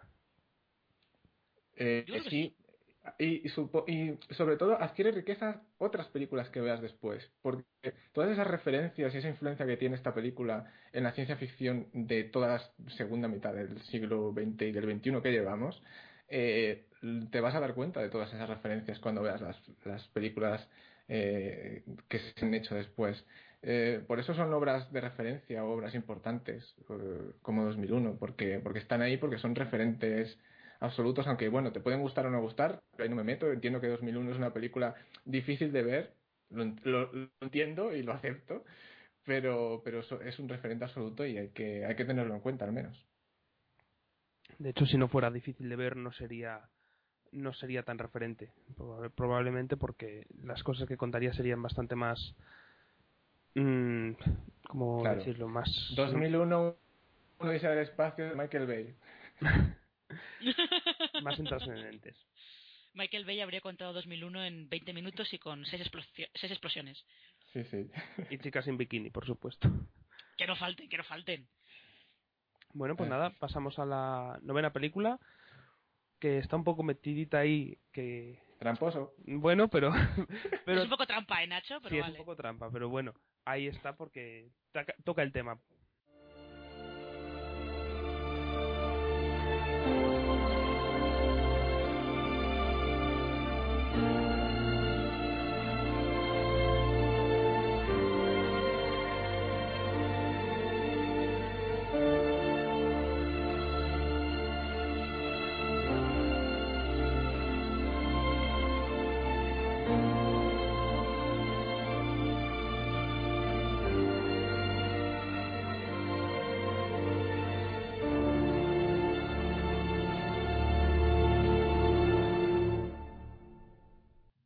Pues esto suena en Gattaca, que sí que bien es verdad que no se desarrolla en el espacio, pero como el espacio forma parte de las motivaciones del protagonista, No cuela, no cuela.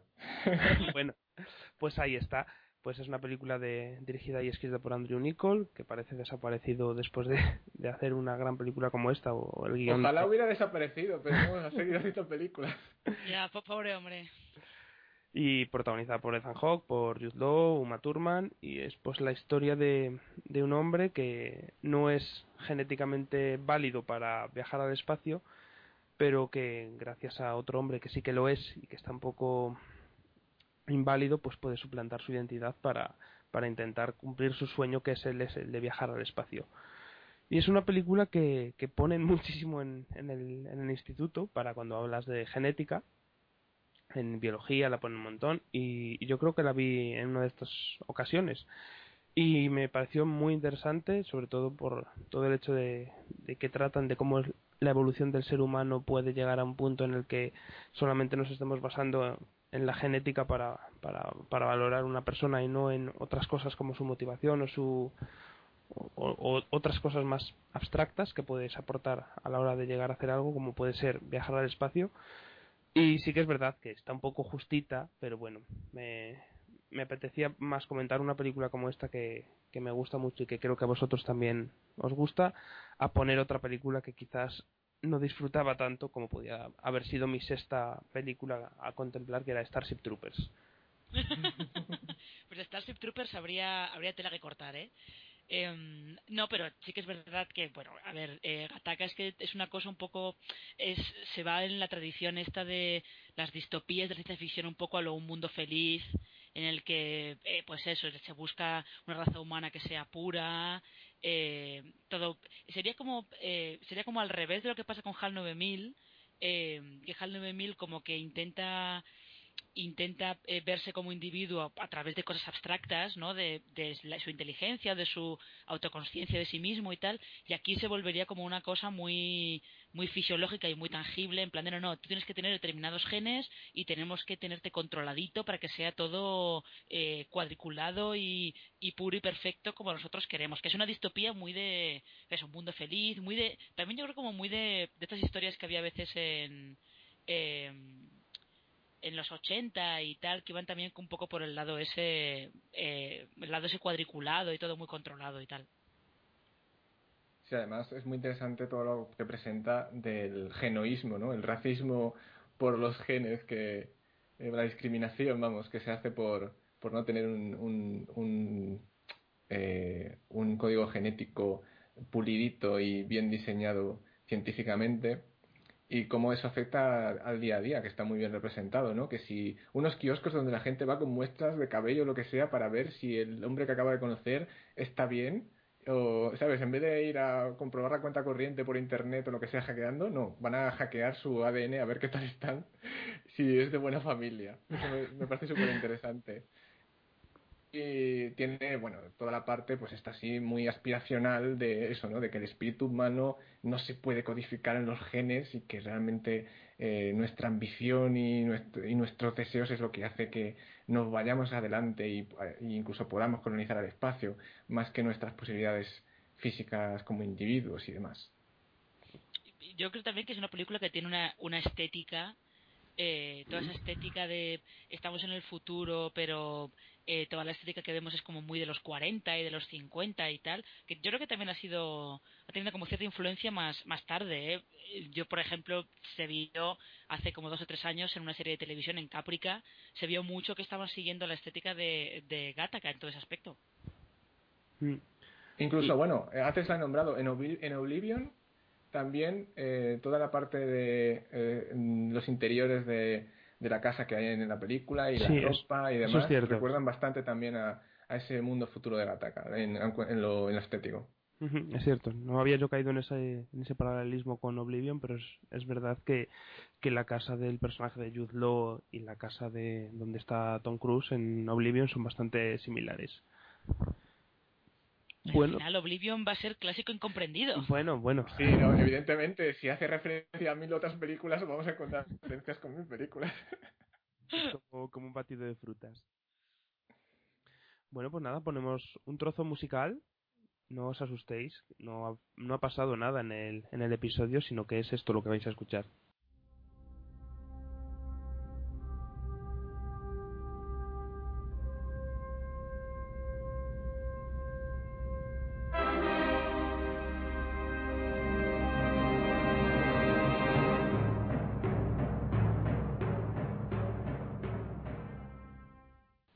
Sí, sí, otra vez. ¿Y por qué Marina? eh, eh, otra vez es que, en fin, el Así habló Zaratustra también se utiliza al principio de 2010. Eh, creo que en inglés se llama es The Year We Made Contact o algo por el estilo. Bueno, 2010 en español, que es la secuela de 2001, rodada además mucho tiempo después, porque esta película es de 1984, y la rodó también Peter Hyams, del que ya hemos, hemos estado hablando antes, eh, y es, es básicamente eso, es una secuela de 2001, eh, también está basada en un libro de, de Arthur C. Clarke, y lo que te cuenta es una misión, en este caso es una misión conjunta entre los rusos y los americanos, para ir a la nave Discovery y ver qué fue lo que salió mal en esa, en esa misión, sobre todo porque además se han dado cuenta de que um, el monolito de Júpiter que hay en Júpiter, pues que no terminan de, de saber muy bien por qué está ahí, cuál es su propósito y que les tiene así un poquito, un poquito intrigados. Y todo esto además mezclado, se nota que es una película muy de los 80, porque está mezclado con como con un momento de la Guerra Fría así de tensiones entre, entre la URSS y Estados Unidos que van abocadas directamente a, a, la Tercera Guerra Mundial mientras esa nave está yendo hacia, hacia Júpiter. Sin ser si, vamos, siendo secuela, eh, quitando más allá de, del hecho de que se basen en el mismo universo y tengan y, vuelvan a, la nave Discovery un poco a todo eso de HAL 9000 y el, y el monolito me parece que o me pareció a mí que poco tiene que ver en, en estilo esta película con 2001 nada nada. O sea comparada con 2001 2010 es un thriller de Michael Bay. De hecho hablan hablan mucho más los personajes es, hay, es, es como todo mucho más rápido mucho menos lento y, y está, está un poco mal considerada esta película, ¿no? Eh, es que yo con esta película tengo... Eh, yo recuerdo haberla visto, la vi cuando era pequeña, la vi por la tele y me, bueno, me encantó, pero me encantó, no os podéis hacer una idea, porque como yo no había visto 2001 y vi primero 2010 y todo el misterio ese de qué pasó realmente con la, con la nave Discovery, qué hace ese monolito en Europa, todo, todo eso me encantaba. Luego la he vuelto a ver y es verdad que la película tiene... No está mal, yo creo que no está mal, pero lógicamente no es 2001, es que 2001 es otra cosa y esto es otra cosa diferente, es una película de, de misiones espaciales como intenta llevar como cierto misterio y tal y lo que pasa es que acaba teniendo yo creo más importancia toda la, la subtrama política y de la colaboración en lugar de eh, el enfrentamiento entre, entre los países, la colaboración entre países para conseguir un bien común, que yo creo que al final es lo que acaba siendo, lo que acaba teniendo un poco más importancia eh, en esta película que otra cosa. Sí, sí, totalmente. 2010 se centra mucho más en la parte más humana y de los, eh, los entresijos de todo el politiqueo de esa época. Y si es cierto yo, bueno, hace años que la vi por última vez. Sí es cierto que creo que ha envejecido mal un poco. Se nota que es muy película de su tiempo, de esos thrillers políticos que se hacían en la época y ha quedado un poquillo envejecida por todo el trasfondo y por pues, la manera de contar las historias que se tenían con, con este tipo de, de consideraciones. Pero a mí me sigue gustando, me parece una película muy digna y que sobre todo, aparte del mensaje que tiene, me parece que está muy bien llevado. Eh, toda la parte de la misión espacial, de la relación entre ellos, realmente se molestan mucho en que sepas muy bien las motivaciones de los personajes porque están allí, qué hacen entre ellos, eh, los conflictos entre ellos y cómo van evolucionando en función de, pues eso, de su actitud, de lo que le dicen sus jefes, de cuando pasan por el forro de ahí mismo lo que les están diciendo desde la Tierra porque ya les da igual todo. Eh, y el, bueno, y la parte final, que me encanta. o sea, ese montaje tan sencillo que tienen con el, eh, el mensaje este, bueno, es la grimita total, para los que somos aficionados a la ciencia ficción. bueno, los, los, pelos de punta. No vamos a decir el mensaje final, para no tal, pero ese mensaje final es muy grande. pero no, vamos a, no vamos a decirlo. Pues nada, reivindicación hecha a 2010 que, que si visteis 2001 y, y os pareció un poco lenta o que no, o, nos gustó, yo creo que 2010 es bastante más asequible al público general. Sí, sí, es una película totalmente comercial de género, vamos. Sí, sí, sí, sí. y además, de hecho, es eh, si estás en plan de, no, es que yo no me enteré de, de lo que pasaba en 2001, pues, pues en 2010 te lo cuentan todo, no pasa nada. Te lo explican con sí. Mira, te lo, explican todo. Si lo llego a saber en su momento, me, me pongo esto en vez de un PowerPoint que encontré por ahí que explicaba 2001. Bueno, pues nada, seguimos adelante con una película de Ramón, quizás un poco menos gafapastil que Solaris y que y que 2001, pero bueno, que también va, va a tener tela que cortar, yo creo, esta película.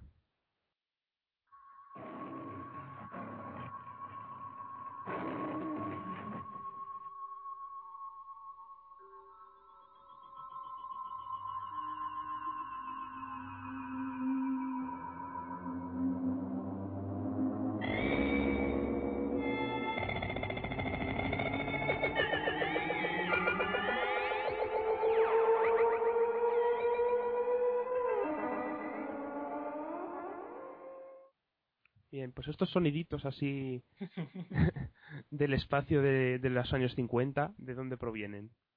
Esos soniditos provienen de que los productores no querían pagar derechos de autor y entonces se inventaron hacer una banda sonora electrónica para eh, Planeta Prohibido, Forbidden Planet, eh, que es la película de la que quiero hablar, de Fred M. Wilcox, famoso por hacer tres películas de Lassie, que seguramente todos habéis visto, como era La cadena invisible, el, co- el coraje de Lassie y las colinas de mi tierra, claro, de los años 40 en absoluto. Pero, pero Ramón, ¿pero ¿Lassie iba al espacio o no iba al espacio? No, pues, puede, puede ser, si los critters han ido al espacio y, y, y Freddy mm, y Krueger también, ¿por qué no van a ir? ¿Por qué no va a ir Lassie? Lassie en el espacio, ¿por qué no? Bueno, pues, pues, efectivamente, Forbidden Planet es una película en la que eh, aparece el grandísimo Leslie Nielsen, eh, humorista de pelo blanco que todos conocemos por sus se- series de películas chorras de parodias de películas, como Agárralo como puedas en España o mm, Mafia, Estafa como puedas y todas esas películas extrañas. Aquí hace uno de sus pocos papeles dramáticos considerados, eh, interpretando... Sí, sí, de galán, evidentemente, de galán, como tiene que ser, interpretando al comandante John Adams, que es encargado de llevar una, una nave de los, de, la- de los planetas unidos, estamos en el siglo XXIII, y van a- al planeta Alter 4 eh, para ver qué ha pasado con una misión que enviaron 20 años antes, el patrón se repite, porque no han sabido de ellos. Y cuando llegan allí se encuentran con el doctor Morbius, que dice que se estén quietos, que no, que no, que se mantengan las distancias, que no puede garantizar su seguridad, pero Leslie Nielsen dice, "Ja, cuidado, que soy Leslie Nielsen. Y entonces aterrizan y se encuentran con todo el mondongo que ha ocurrido ahí en el planeta, que es básicamente que toda la expedición, menos el doctor Morbius, su mujer y, y su hija, que su mujer ya murió después, pues toda la expedición murieron por causas de una fuerza extraña planetaria eh, que, hay, que habita en el planeta. Y además, junto con ellos está Robbie the Robot, el, uno de los grandes personajes de la ciencia ficción y de, este, de esta película, que es un bonito robot con forma de bujía, tubo de, ensayo raro, que te hace la colada, te habla mil idiomas y computa cosas, eh, muy, muy, muy mítico, muy icónico, y que está ayudándoles. Y entonces, bueno, pues la, la hija, que es, por cierto, la típica starlet de la época, que es San Francis, que enseguida le hace ojitos a todos los hombres que aparecen, porque ha estado, imagínate, 20 años. Tiene 20 años y solo ha estado con su padre durante ese tiempo. No, no en entiende muy bien cómo va, cómo va, no entiende muy bien ella cómo va esto de, de las relaciones con hombres. Sí, sí, No, no imagino de lo que ha hecho, pasado ahí. En cuanto Ramón ha dicho 20 años solo con su padre, vienen unas imágenes muy perturbadoras, ¿eh? Por Sí. favor, Bueno, y, con, apartémoslas. y con el robot, y con el robot. Yo Sí, sí, no, ahí. apartémoslas, apartémoslas. Y bueno, pues eso, hay una, hay un, hay una especie de entidad en el planeta que no se sabe muy bien de dónde procede y con la que tienen que lidiar esta, esta expedición y, y ver qué, qué leches ha pasado ahí en el planeta. Y es muy interesante porque es una película muy, es, es muy seria la película, pero tiene estos rollos, pues evidentemente, ese toque de que la, la hija del doctor Morbius esté haciendo los ojitos a todo el mundo. Pues es lo típico que pasaba, por ejemplo, también en la serie original de, de Star Trek, con la forma que tenía que tenía el Capitán Kirk de, de tirar los tejos a todo lo que se movía, pues aquí un poco pasa lo mismo, es el mismo rollo. Y luego destaca mucho el, el hecho de que es, creo, la primera película que se ambientó totalmente fuera de la Tierra en, la en el cine. Em, y eh, los efectos especiales que tienen así con que están pintados eh, por animación en, en la película para, para representar esa entidad que aparece de vez en cuando. Además, tiene de trasfondo cosas muy interesantes, que no voy a contar porque es spoiler, lamentablemente, pero digamos que tienen algo que ver con teorías sobre eh, el inconsciente colectivo, sobre nuestros miedos, sobre un poco que nuestros miedos son al final el enemigo, el enemigo a, a, batir y no es, una, no es una amenaza externa lo que realmente eh, podemos temer más. Y bueno, pues est- está muy bien esa película que se mantiene muy bien, que no es para nada ni aburrida, ni lenta, ni nada por el estilo. Es la típica película que, que realmente se podía ambientar en el espacio, pero se podía ambientar también en una granja en Texas, totalmente. Y, nada, eh, muy recomendable. Y, incluyendo esa banda sonora electrónica que a mí me vuelve completamente loco. O sea, Planeta Prohibido es, es de mis favoritas porque realmente está muy bien.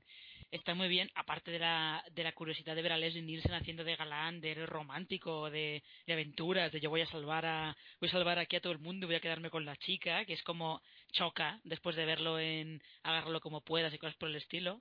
Pero realmente es cierto, es una película eh, de los 50 de serie B, pero con un trasfondo eh, filosófico muy interesante y es entretenidísima, de verdad, entretenidísima. Sí, Sí, sí, hay, hay disparos de láser, piu, piu, piu, y esas cosas, o sea, tranquilos. Es- a mí el robot me, me, me, me encantó, me enamoró. En plan, ay, que quiero disfrazarme de ese robot alguna vez. Quiero, quiero ese robot. Es como Emilio, el robot que luego sacaron en, en España de juguete. Y una pregunta, no lo sé. Eh, ¿No se ha hecho nunca remake o no se ha planteado un remake de esta película? Que me parece una película que quedaría para. Vamos, que, que me extraña que no hayan hecho a lo mejor un remake ahora mismo de, de Planeta Prohibido. me da que es un poco intocable, más que nada porque creo que era de MGM, y MGM me da que no tiene mucho dinero para hacer remake. no. Así es, estas tonterías, además teniendo en cuenta, pues eso que es un clásico del cine y que es un poco, en este caso es que es muy absurdo intentar hacer un remake de esto. Sería lo que pasó cuando se hizo el- el- la adaptación al cine de Perdidos en el Espacio, pues yo supongo que pasaría un poco lo mismo con esta película. Sería un poco ridículo intentar hacerlo de forma coherente, porque si no lo haces de forma coherente con cómo era esta película, en el momento en el que está hecha, mm, tendrías que cambiar muchas cosas para que fuera realmente algo actual y que, y que no diera risa, seamos serios, porque esto es una película de los años 50 que tiene sus limitaciones de presupuesto y de todo. Y sin embargo, yo me he puesto a buscar en Google ahora mismo, por buscar porque me sonaba que sí que había, sí que había habido algo. No me digas que hay un remake. Eh, y sí que, no, no, no, no, no, sé, sí que en 2011, por lo que se ve, New Line Cinema, que ya sabemos que pasó mejor vida, sí que estuvo desarrollando un posible remake de, de Planeta Prohibido. Por aquí, eh, por lo que se ve, No pasó El nada, guión- Ramón. el guion lo estaba, lo estaba escribiendo eh, J. Michael Straczynski, al parecer, y estaba involucrado también por ahí James Cameron y tal, pero la cosa no salió, no salió adelante. Es que es muy abs- yo creo que es muy absurdo. Es que cualquier ejecutivo con dos dedos de frente, que alguno habrá entre los grandes estudios, se encuentra con un guion que sea un remake de esto y dirá, a ver, ¿qué me estáis contando? Ay, dejad a los muertos descansar en paz, por favor. Pues nada, vamos con mi penúltima película de las mías, de las cinco que escogí yo. Que en esto también estoy un poco en, en mi sección, hago un poco de trampas, pero bueno. Es que me apetecía mucho nombrar la película en la que sal- de la que salió esta canción que todo el mundo conoce ahora mismo. If I can see it, then I can do it. If I just believe it, there's nothing to. I believe I can fly. I believe I can touch the sky. I think about it every night and day. Spread my wings and fly. Pues la canción esta, I Believe I Can Fly, de R. Kelly, es la canción principal de la película del año 96, dirigida por Joe Pitka, Space Jam, en la que Michael Jordan tiene su primer y único papel protagonista, junto, menos a, mal. Justo, ¿eh? Justo Y es el menos mundo mal. del cine. junto a Bugs Bunny o Bill Murray. Y es una de mis películas de, de mi infancia, a- a- barra, bueno, adolescencia no, sí, infancia, yo creo que con ocho años que tenía sí que se puede considerar infancia, y que vi mil, mil veces, porque me parecía súper divertida, y es la que vemos como una raza alienígena eh, decide retar a los, a los Looney Tunes a un partido de baloncesto, y esa raza alienígena le roba todos los los poderes, entre, por decirlo de algún modo, a los jugadores de baloncesto más famosos de aquella época. Y ahí donde aparece Michael Jordan, que acaba de retirarse, uno de sus múltiples, múltiples re- retiros del baloncesto para luego volver, que ahora mismo se quiere dedicar al béisbol y está un poco perdido. Y pues los Looney Tunes deciden, ¿quién es la mayor estrella del mundo? Pues Michael Jordan, pues vamos a, a, a cogerle y a, a que nos ayude a vencer a estos alienígenas. Y la verdad es que es una película que, que no está muy bien considerada, pero a mí me parece una película muy divertida y que hay un montón de gags y, y al menos supongo que será parte por la nostalgia, pero bueno, yo la he vuelto a ver y me sigue divirtiendo. Y, y desde luego me parece bastante mejor que la otra que hicieron con los Looney Tunes en imagen real, con Brendan Fraser, que es ese otro hombre acabado. Y, y nada, a mí me, me divirtió mucho y, y yo creo que, aunque no se desarrolla en el espacio en sí, la, la raza alienígena sí que sale por ahí. Pero, bastante. pero tiene espacio en el nombre y ya está. Claro. Y, y sí que vemos un poco cuáles son los planes de la raza alienígena en el espacio si, si consiguen ganar y quedarse con los Loonies. Que es un poco montar una especie de, de parque de atracciones con, con ellos siendo ellos la Box Bunny y el Pato Lucas las, las atracciones principales. Pero sí que es verdad que es un poco trampa, porque yo esta película la he visto en eh, listados de las mejores películas sobre baloncesto. También, junto a los blancos no la saben meter. Sí, y Hoop Dreams y, y cosas por el estilo. Cierto, cierto. No, pero bueno, a ver, Space Jam es lo que es, lo que es evidentemente. Es, es una película que eh, se hizo para aprovechar el tirón de, de Michael Jordan. Que además, eh, cuando se estrenó la película, creo realmente que él está- se acaba, bueno, se acaba de retirar. Estaba a punto de volver de la primera retirada y evidentemente lo hicieron para aprovechar el tirón porque, o sea, el- el estatus que tenía Michael Jordan en el 96 era una cosa completamente estratosférica. Era Dios, básicamente. Era Dios, sí, sí, sí. Se puede decir que sí. Y esa última escena de, del salto desde en medio del campo de Michael Jordan estirando el brazo es, eh, es junto al beso de Bugs Bunny mis dos momentos de Michael Jordan en, en mi memoria. Sí, no, pero menos mal que Jordan hizo esta película y no hizo ninguno más. No hizo, Mm. no hizo más, ¿eh? No como. Es- como Shaquille O'Neal que hizo Shazam y, Dios mío. y no sé si alguna otra más. Eh, sí, Shaquille O'Neal hizo más, hizo, hizo otras dos o tres, pero no- este no es como, y perdonad esta digresión, pero este no es como Ray Allen. Ray Allen sí que podría haber, podría haber hecho carrera en el cine porque eh, la película esta que hizo con Spike Lee, una mala jugada, él estaba bastante bien, ¿eh? Fin de la digresión, volvamos a Space Jam. Bien. No tenía ni idea que Ray Allen había hecho algo de cine. Sí, está bastante bien, de hecho, ¿eh? Con Denzel Washington. Bueno, tú Ramón, alguna opinión buena no creo, pero bueno, sobre Space Jam. No, es que me voy a quedar muy mal, pero es que no la he visto. bueno. Pues sale Bill ¿eh? Ramón.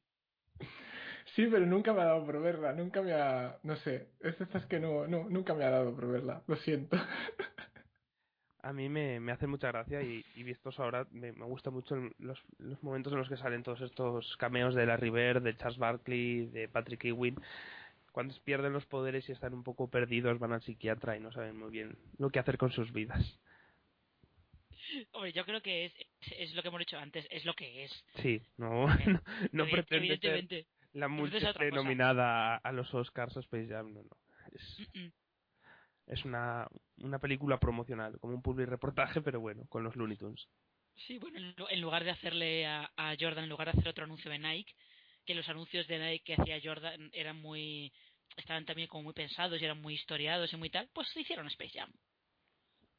Bueno, pues nada, después de esta pérdida de dignidad propia, pasamos a la última película de Marina, que, que también tiene relación con otro mundo fuera del cine, igual que esto tiene relación con los Looney Tunes, la siguiente tiene relación con, con otra cosita.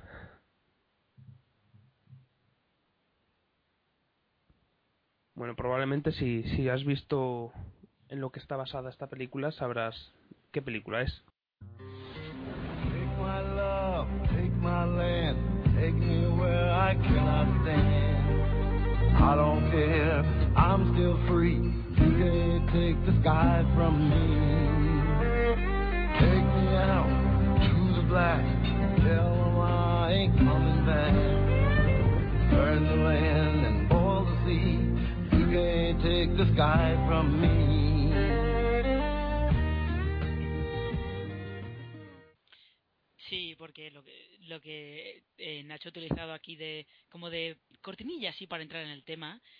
es la, la sintonía de Firefly, esta serie que hizo Josh Whedon para Fox, eh, creo que fue en el 2001, 2001 creo que fue, ahora no, no lo recuerdo muy bien, eh, que era básicamente era un western espacial en el que teníamos una tripulación de, de gente un De, poco pues de malos actores.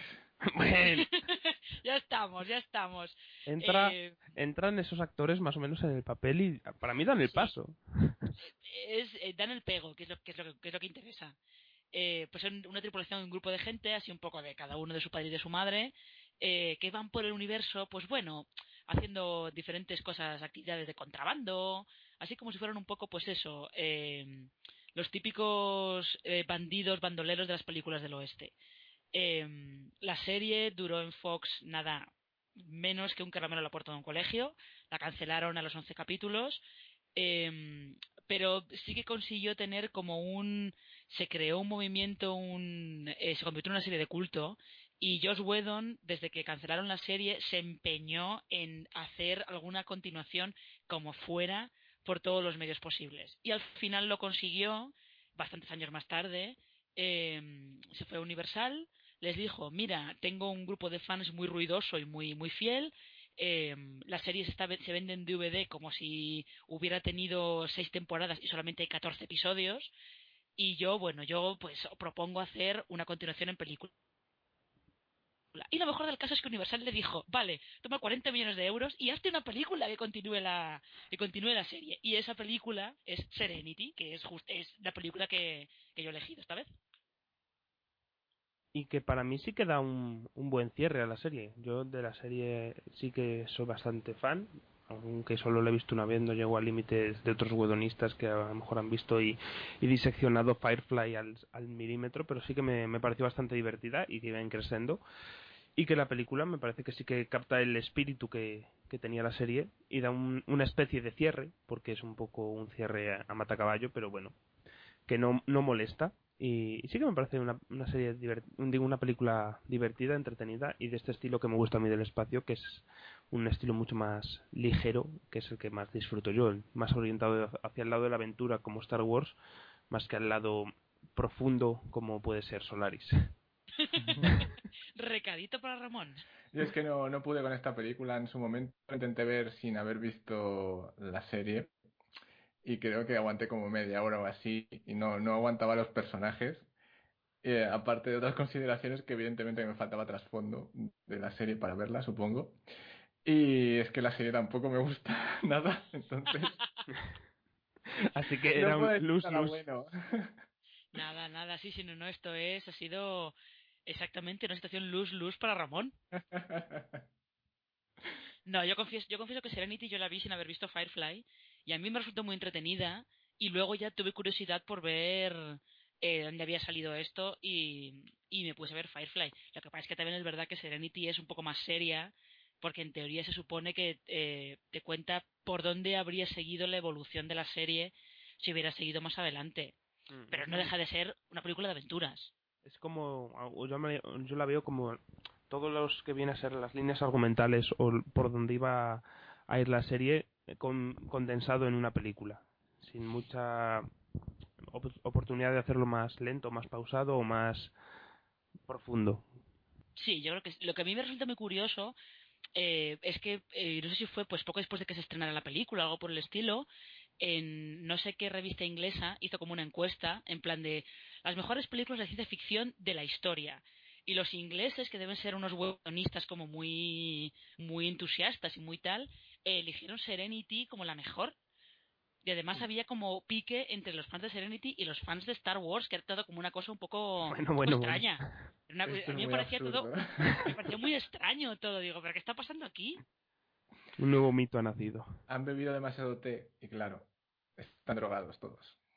Claro, sí, eso va a ser. No, yo, yo creo que yo, a ver, yo entiendo, entiendo que esto es muy, yo no soy, no soy demasiado buenonista, pero sí que me gustan algunas cosas de este hombre y a mí este el universo este Firefly sí que me resulta muy muy entretenido y Serenity yo creo que está que está bastante bien. Y además si a la gente le gustaron los Vengadores pueden ver Serenity porque básicamente están ahí todas las todo el todas las cosas que hace Whedon después en los Vengadores las ya las hizo antes en Serenity. Sí, pero vamos, que yo creo que todas las series que, que tiene Whedon, tanto Buffy como Ángel, Firefly y Vengadores, todo lo que ha hecho él, tiene un poco la misma base, que es un grupo de gente, de trabajo, de amigos, que, que se unen contra un mal común y que cada uno con, con su estereotipo, con su parte que aporta, aporta algo diferente y como todo el grupo puede con, con una persona, con, con un mal grande, que es un poco la base de todo lo que ha hecho Josh Whedon, creo.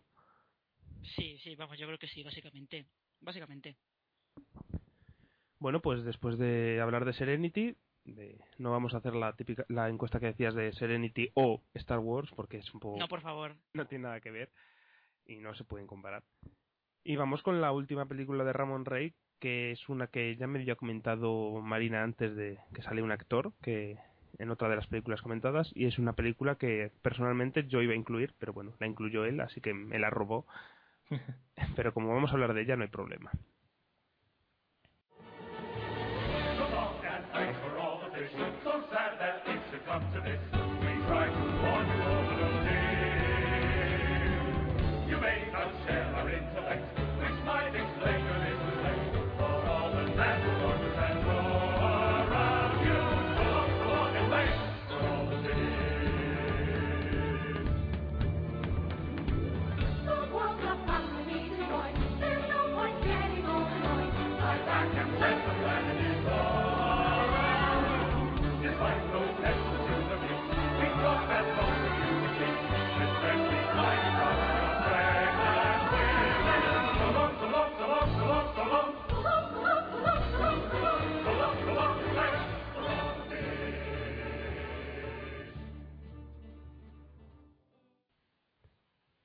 esta canción tan divertida, ¿de dónde es?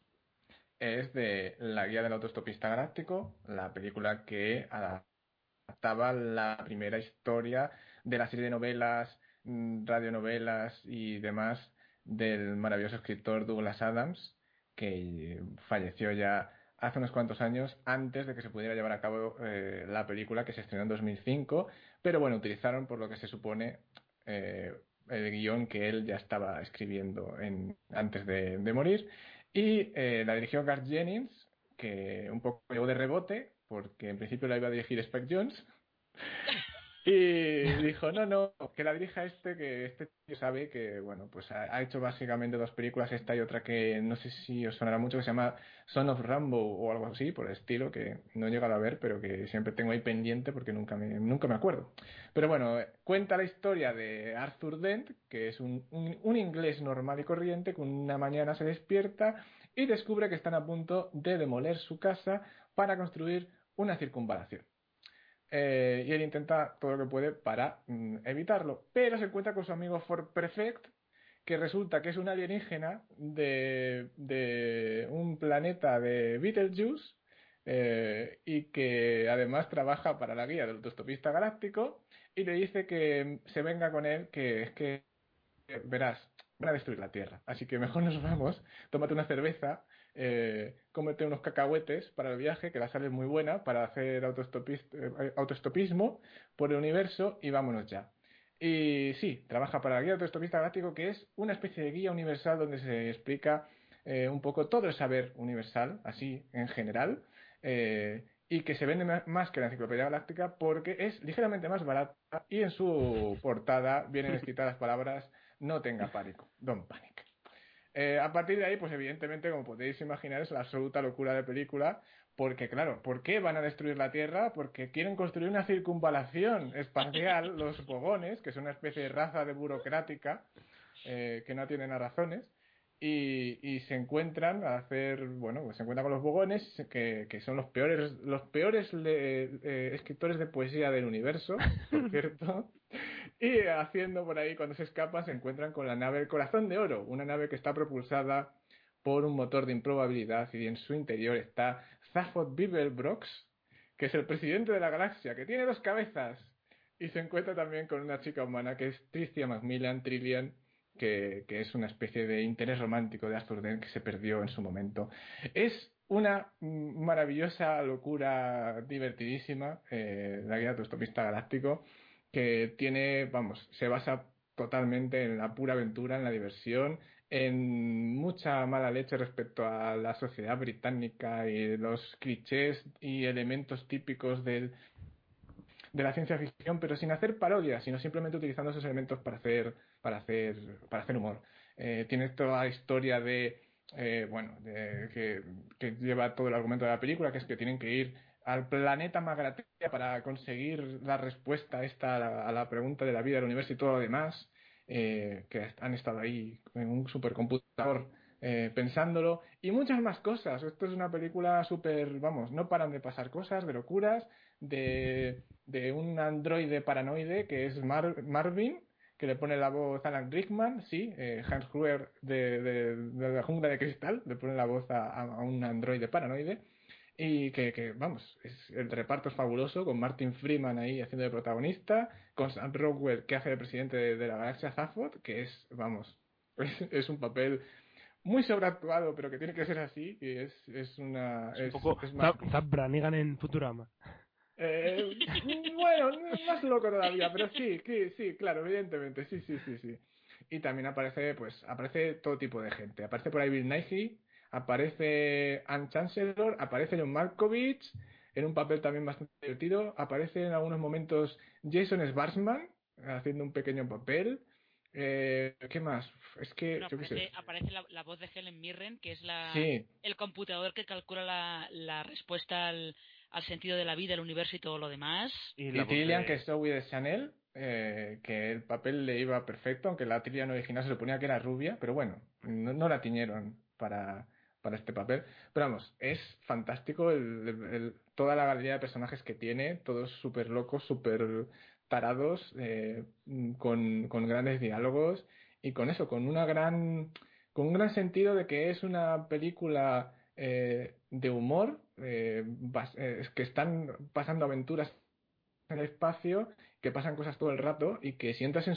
Claro, el mayor problema que tiene la película es el tono que tiene. Si no entras en el tono de, de- de la película, en su humor tan particular que tenía Douglas Adams, que está muy bien trasladado aquí de las novelas, eh, puede costar ver- verla. Pero una vez que has entrado, mm, vamos, yo recomendaría verla dos veces seguidas si te, si te Es que- llega a gustar la primera vez que la ves, por eso, porque te pilla un poco de sorpresa. Pasa un poco como la serie Arrested Development, que tiene un sentido del humor tan personal y propio que a lo mejor te cuesta entrar en él. Pues y, un tan, poco lo y mismo. tan rico, que es lo que, lo que más pienso yo de, de esta película y, y, y la comparación con Arrested Development me, me, me encaja mucho porque es una, una película que como dices tiene tantas cosas y es un uni- universo tan lleno de cosas y no paran de pasar detallitos o de cosas en plan quiero saber más de esto, quiero saber más de lo otro, quiero, quiero explorar mucho más todo este universo que están planteando porque me parece tremendamente divertido y, y al igual que me, me recuerda un poco, he leído muy poco nada más una novela, creo, de, de Mundo Disco y el estilo de humor y de, y de mundo creado,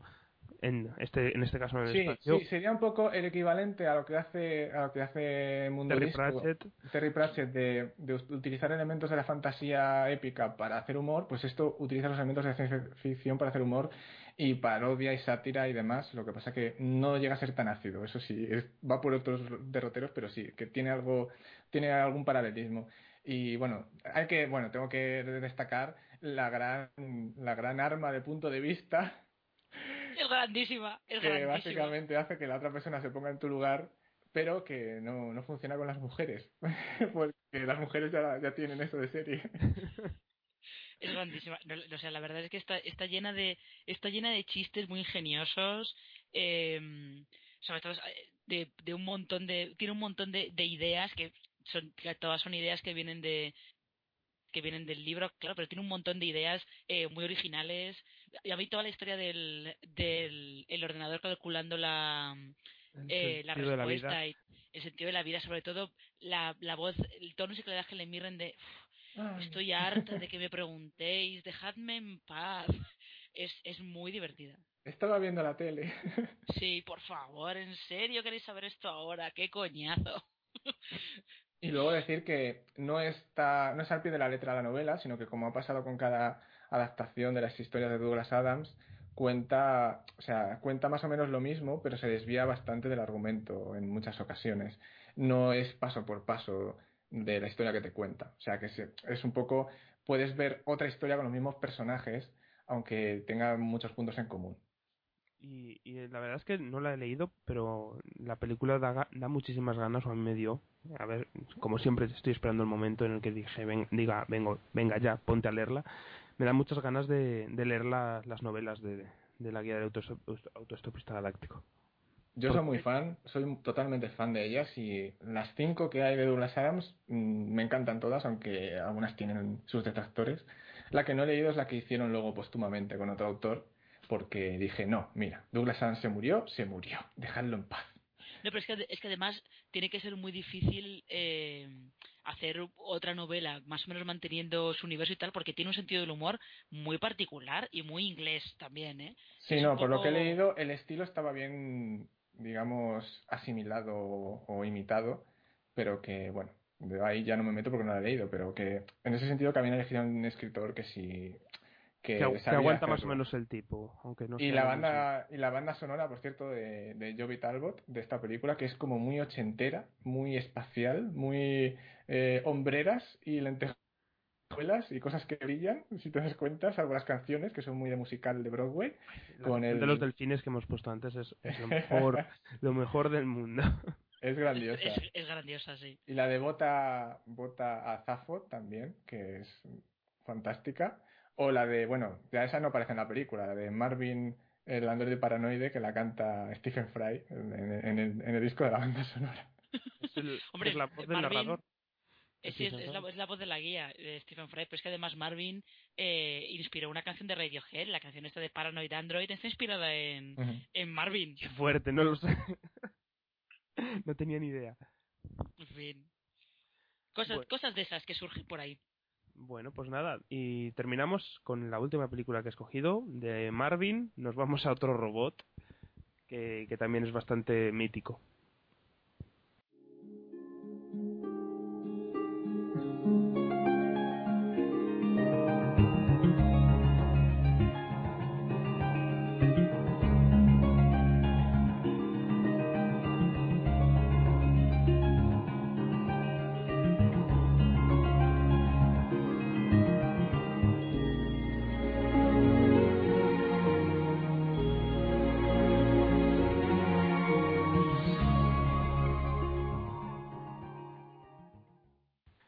Esta canción de la banda sonora de Wally, que es la canción que, compuso eh, Peter Gabriel junto al, al, creador de la banda sonora Thomas Newman, que es de Fine Dancing, que es uno de los momentos más míticos de la película en el que Wally y Eve, el otro robot más moderno, bailan juntos en el espacio.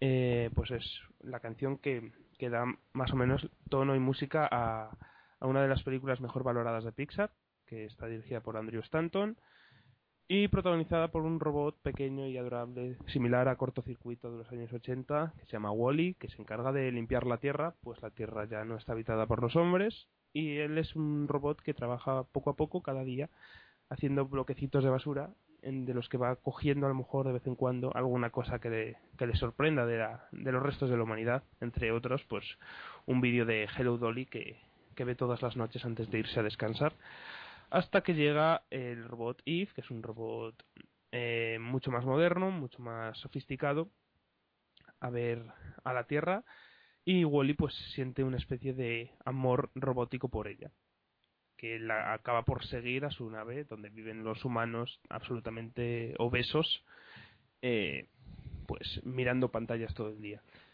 Y Wally, la verdad es que es una de estas películas que todo el mundo habla y recomienda de, de, animación de Pixar de los últimos años, porque sobre todo por su primera parte, una parte de la que se habló muchísimo, que es la, la parte muda en la que solamente vemos a Wally hacer su trabajo y relacionarse con Eve al principio, y es una parte absolutamente deliciosa y, y, y preciosa de ver, y, y una de las cosas que más me gusta de esta película, que no tiene nada que ver con con el guion y con la trama que también no me disgusta. Y, de hecho no, no, soy de los que considera que pega bajón o un bajón excesivamente grande cuando llegan la parte de los humanos. Es el sonido. El sonido de Wally me parece fascinante. Es que, es que además el sonido de Wally eh, como hemos estado hablando antes de, Star Wars y, todo eso eh, el diseñador de sonido de Wally es el mismo de, de Star Wars es Ben Burt que ya en Star Wars ya consiguió que R2D2 tuviera una personalidad propia solamente con ruiditos y soniditos, como que ¡guau! y cosas de esas. Eh, Voy a usar eso de tono de móvil. eh, eh, y en, en Wally -E, lo consigue lo consigue perfectamente, sobre todo con, con todas esas cositas. Eh, yo qué sé, yo siempre, siempre me acuerdo del el robot este pequeñito limpiador que está en la de los humanos, Moe, Sí. que lo único que dices ¡Mau! Y, pero es eh, como que solamente decir su nombre ya le da como toda una personalidad a, al robotito ese pequeñito obsesionado con la limpieza. Sí, sí. Hacen eso con, además con el movimiento de los personajes, la animación. Que no hablen, sabes perfectamente más o menos el tipo de robot que es o mmm, si se creen alguien o no. Es algo muy curioso. Bueno, es que además Eve ya con la pinta esa que tiene como de iPod, así toda toda blanca, toda perfecta y con unas líneas así como maravillosas. Es un Mac, hace el sonido del Mac cuando se arranca. Totalmente, o sea, es que eso ya te, te, indica claramente por dónde va el tema. Y bueno, pues yo creo que, que no, no, queda mucho más que decir porque ya llevamos casi dos horas aquí también hablando. Que, ya estuvo suave, ¿no? que está, está bien. Y nada más que comentar un poco lo que, lo que nos ha dicho alguna gente por, por Twitter de, de películas de, del espacio. Muchas coinciden, porque nos han comentado, por ejemplo, Valentina Zursnex Solaris, de Ramón, para que no te sientas solo, en el gafapastismo. Gracias, Valentina. Ana Acelas nos comentó Wally, luego Mario Rodríguez eh, comentó la canción de, de Space Jam, que yo agradezco para no sentirme solo. Eh, y luego Don Hurtado comenta, aquí, atentos todos, el ET y el Otto, de no. los Calatrava. Dios mío, Dios mío. De verdad, ¿por qué? Gracias a Dios, no, no conocía la existencia de esto hasta que vi el vídeo de que, que adjuntó a la, a la respuesta y dije, madre del amor hermoso, ¿qué es esto? Bueno, En fin. ¿Nadie ha, Eso- dicho, ¿Nadie ha dicho Indiana Jones 4? No, no, pues mira, habría valido. Pero, Pero esa, ta- esa también hace trampa. ¿O Explorers? La Pues que se- Explorers, conste que Explorers yo estuve a punto de incluirla, pero en plan de debería verla porque la vi hace un mogollón de tiempo y no la recuerdo.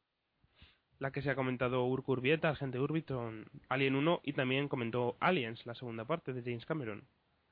Que yo no la he visto, pecado para mí, pero creo que sí que aguanta el tipo, según parece, ¿no? Aguanta muy bien. Es una grandísima película de acción y, bueno, bélica.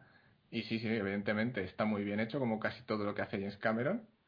Y, y sí, sí, desde luego, está, es, buenísima. Bueno, y por ir cerrando, eh, Marina, si tuvieras que meter una, una sexta película. Bueno, espera, me queda una que se me había, se me había aquí traspapelado. De Iñaki Arriaga, Iñaki Niallí, que comenta Sunshine. Que, que la considera en una mención. Que, que considera que habría que mencionarla por ser una película tan olvidada. Que es una de las que vi para prepararme un poco el podcast y que la verdad es que no me gustó mucho. Bueno, Sunshine no está mal. Lo que pasa es que eh, a mí el giro final ese no, no me terminó de convencer mucho, pero no está mal. No, no, sí, sí, está bien la película. Lo que pasa que yo también coincido en que el, la- el cambio que hace de, de rollo total en la, en la parte final no, no me convence para nada. Te queda ahí un poco, en fin. No sé, pero si tuviera que elegir una, sexta película, la, la verdad es que no lo sé. Yo creo que voy a hacer trampa también. Lo que pasa es que esto, no sé si es fácil de conseguir, pero hubo un, un, un piloto, un proyecto de serie que Fox encargó hace como dos o tres años, no, hace bastante más, que se llamaba Virtual, Virtuality, contaba una misión de una nave a, a una estrella cercana eh, se suponía que tenían que contarte la, el día a día de la tripulación como a través de tres niveles, ¿no? En plan de el día a día de la tripulación normal, eh, las cámaras de un reality que los seguían constantemente a todas partes y unos módulos de realidad virtual que tenían para que ellos pues pasaran el tiempo para no estar ya aburridos en, en la nave. El piloto es muy interesante, pero muy interesante. Son 45 minutos. Podría haber sido una película, por ejemplo, de una hora y media, que habría estado realmente muy bien. La, la serie no siguió adelante porque no tenían muy claro cómo podía eso continuar y mantenerse durante bastantes temporadas. Pero eh, si conseguís verlo, está realmente muy bien. Virtuality. Es trampa, lo sé, ¿eh? pero bueno. Bueno, no pasa nada. Yo también pensé cuando estaba pensando en la lista en, en incluir lo que sí que no, no he visto Galáctica entera, pero pero sí que he visto la, la, la miniserie y la miniserie en verdad me gustó un montón, aunque luego la serie nunca no llegó a engancharme y no, por eso no seguí con ella, pero la miniserie con la que con la que se inició sí que me gustó y digo, igual podría considerarse película, pero no, también sería un poco trampa. Sería un poco trampa, sí. ¿Y tú, Ramón, tu sexta película elegida, cuál podría haber sido? Pues así un poco pensando rápidamente, yo diría que Spaceballs, ¿por qué no? La gran parodia de Star Wars, que, que es la mejor pa- parodia de una película jamás hecha, todo se ha dicho, es, es grandísima, es lo mejor que ha hecho Mel Brooks en su vida y es que es divertidísima de principio a fin, o sea, con grandes diálogos como la mía más la- grande que la tuya y ese tipo de cosas. Ah, y Peinar del desierto. Sí, sí, sí, penaje de desierto, velocidad, velocidad absurda, el- eh, están viendo el- el- su propia película mientras que se está proyectando. Maestro Eh, yogur. por supuesto, por supuesto. eh, está muy bien. eh, vamos, me encanta. Es, es una grandísima parodia y muy divertida. y vamos, y además como homenaje a la Guerra de las Galaxias que no incluyo en, en mi lista por un poco por esnovismo, claro, para, para no incluir la, la que todo el mundo diría, ¿no? Yo, yo estuve a punto también de escoger Spaceball y la otra que estuve a punto y que medio comenté antes fue Starship Troopers, que un poco en, en, en momento de, de, de ponerme al día en ver películas del espacio para, para saber un poco de lo que hablar en este, este, en este especial, vi Starship Troopers y, y al menos me pareció, mm, aparte de muy entretenida, eh, bastante curioso y, y dudoso saber si, si esta película defiende lo que, lo que está diciendo, si es paródico simplemente. ¿Qué, qué opináis te voy de a contar ella? un secreto, te voy a contar un secreto. Ese debate está todavía hoy en día con la novela en la que está basada la película. Cierto. Sí, no, no, hay gente, hay gente que dice que, que Starship Troopers va tan a saco y es tan obvia que evidentemente es, es una parodia y hay quien dice que no, no, que eso es un panfleto militarista eh, tremendo. Y lo que dice Ramón, con la novela todavía se está debatiendo si realmente es una sátira o es un, una apología de- del militarismo. Es que es muy, es muy, muy, muy, muy obvia o muy, o tan, tan No, a fuerte ver, se que- supone que está hecho aposta la película. Se supone que es rollo Robocop de ser sátira social de una de un futuro así tal distópico. A ver si coges Pero esos actores parece- tan malos, pues claro, normalmente. ese es el problema es que se pasaron de vueltas, se pasaron un poco eh, el- el- la pantalla en esta ocasión, eh, eh, porque no yo yo no, nunca he sido capaz de, de aceptar esta película como algo que sea digno de ver por eso, porque los actores ya juegan un papel tan horrible dentro de la película que no soy capaz de verla como algo que, que está bien hecho, o sea, Que es no, que horrible. no, Ramón. Casper Van Diem, sexto nominado. Sí, sí, de, claro, de por Neil. Richards en su mejor papel. Sí, sí, que además eh, no Con tiene... mucha diferencia. Que además es que tampoco tiene mucho que ver lo que te cuentan en la película con la novela, que esa es otra. O sea, mm, en fin, no, no, no, no, no me- y, no- y eso- que no soy gran fan de la novela tampoco, no me parece. mm, Pero bueno, dejémoslo. Sí, dejémoslo ahí. Y bueno, otras que podía haber puesto pues son las Star Trek de Abrams, pero bueno, como ya íbamos a hablar de Star Trek, me pareció un poco excesivo, aunque soy bastante fan de, de esta nueva generación. Yo creo que están muy bien las dos, ¿eh? A Yo por lo menos me, me entretuvieron bastante. Sí, sí, vamos, a mí Star Trek Into, Into Darkness está entre mis favoritas del año, sin dudarlo. Bueno, pues nada, con esto ya podemos dar cierre a esta eh, especial espacial. Y, y nada, daros, daros las gracias. Primero, Marina, muchas gracias por compartir tu sabiduría, sabiduría espacial y pasión por el espacio. Yo, en fin, eh, gracias, gracias a ti por, por acordarse de por acordarse de nosotros. Y también gracias a ti, Ramón, eh, el fan número uno de la ciencia ficción que, que conozco yo. Que Bueno, tampoco te pases. No, no. de la clásica, por lo menos, conoces bastante. Y eso que muchas gracias por, por animarte a participar. Nada, gracias por, por pensar en pasar un rato aquí aguantándome y cuando quieras pues estoy por ahí en los internetes. A que me, me- invitéis a hablar de, yo qué sé, de el- el- la reproducción del escorbuto naranja, yo qué sé, cualquier cosa de esa. Vale. que De el esquimal, el esquimal. También, también. Para, peli- para películas de, de la gente que se, de gente que se reproduce. El Contaremos- árbol de la vida, lo que sea, películas en las que no pasan nada, el árbol de la vida, eh, ese tipo de cosas, Colors. Bueno, pues eso. Y yo, como dije antes, soy Nacho Toribio, Paimanos 215, y se despide y, y os agradece si habéis aguantado hasta el final. Y nada, pues para despedirnos vamos a, dejar con una canción que aún no he elegido, pero cuando lo escuchéis ya sabréis de cuál, de cuál estamos hablando. Así que nada, hasta la próxima.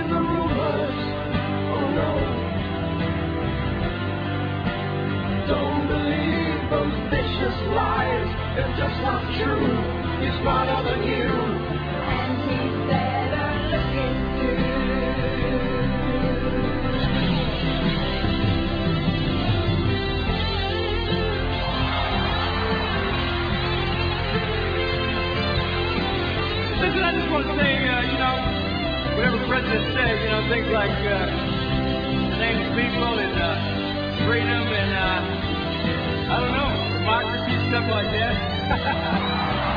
Woo! Come on! Take my people, run for president!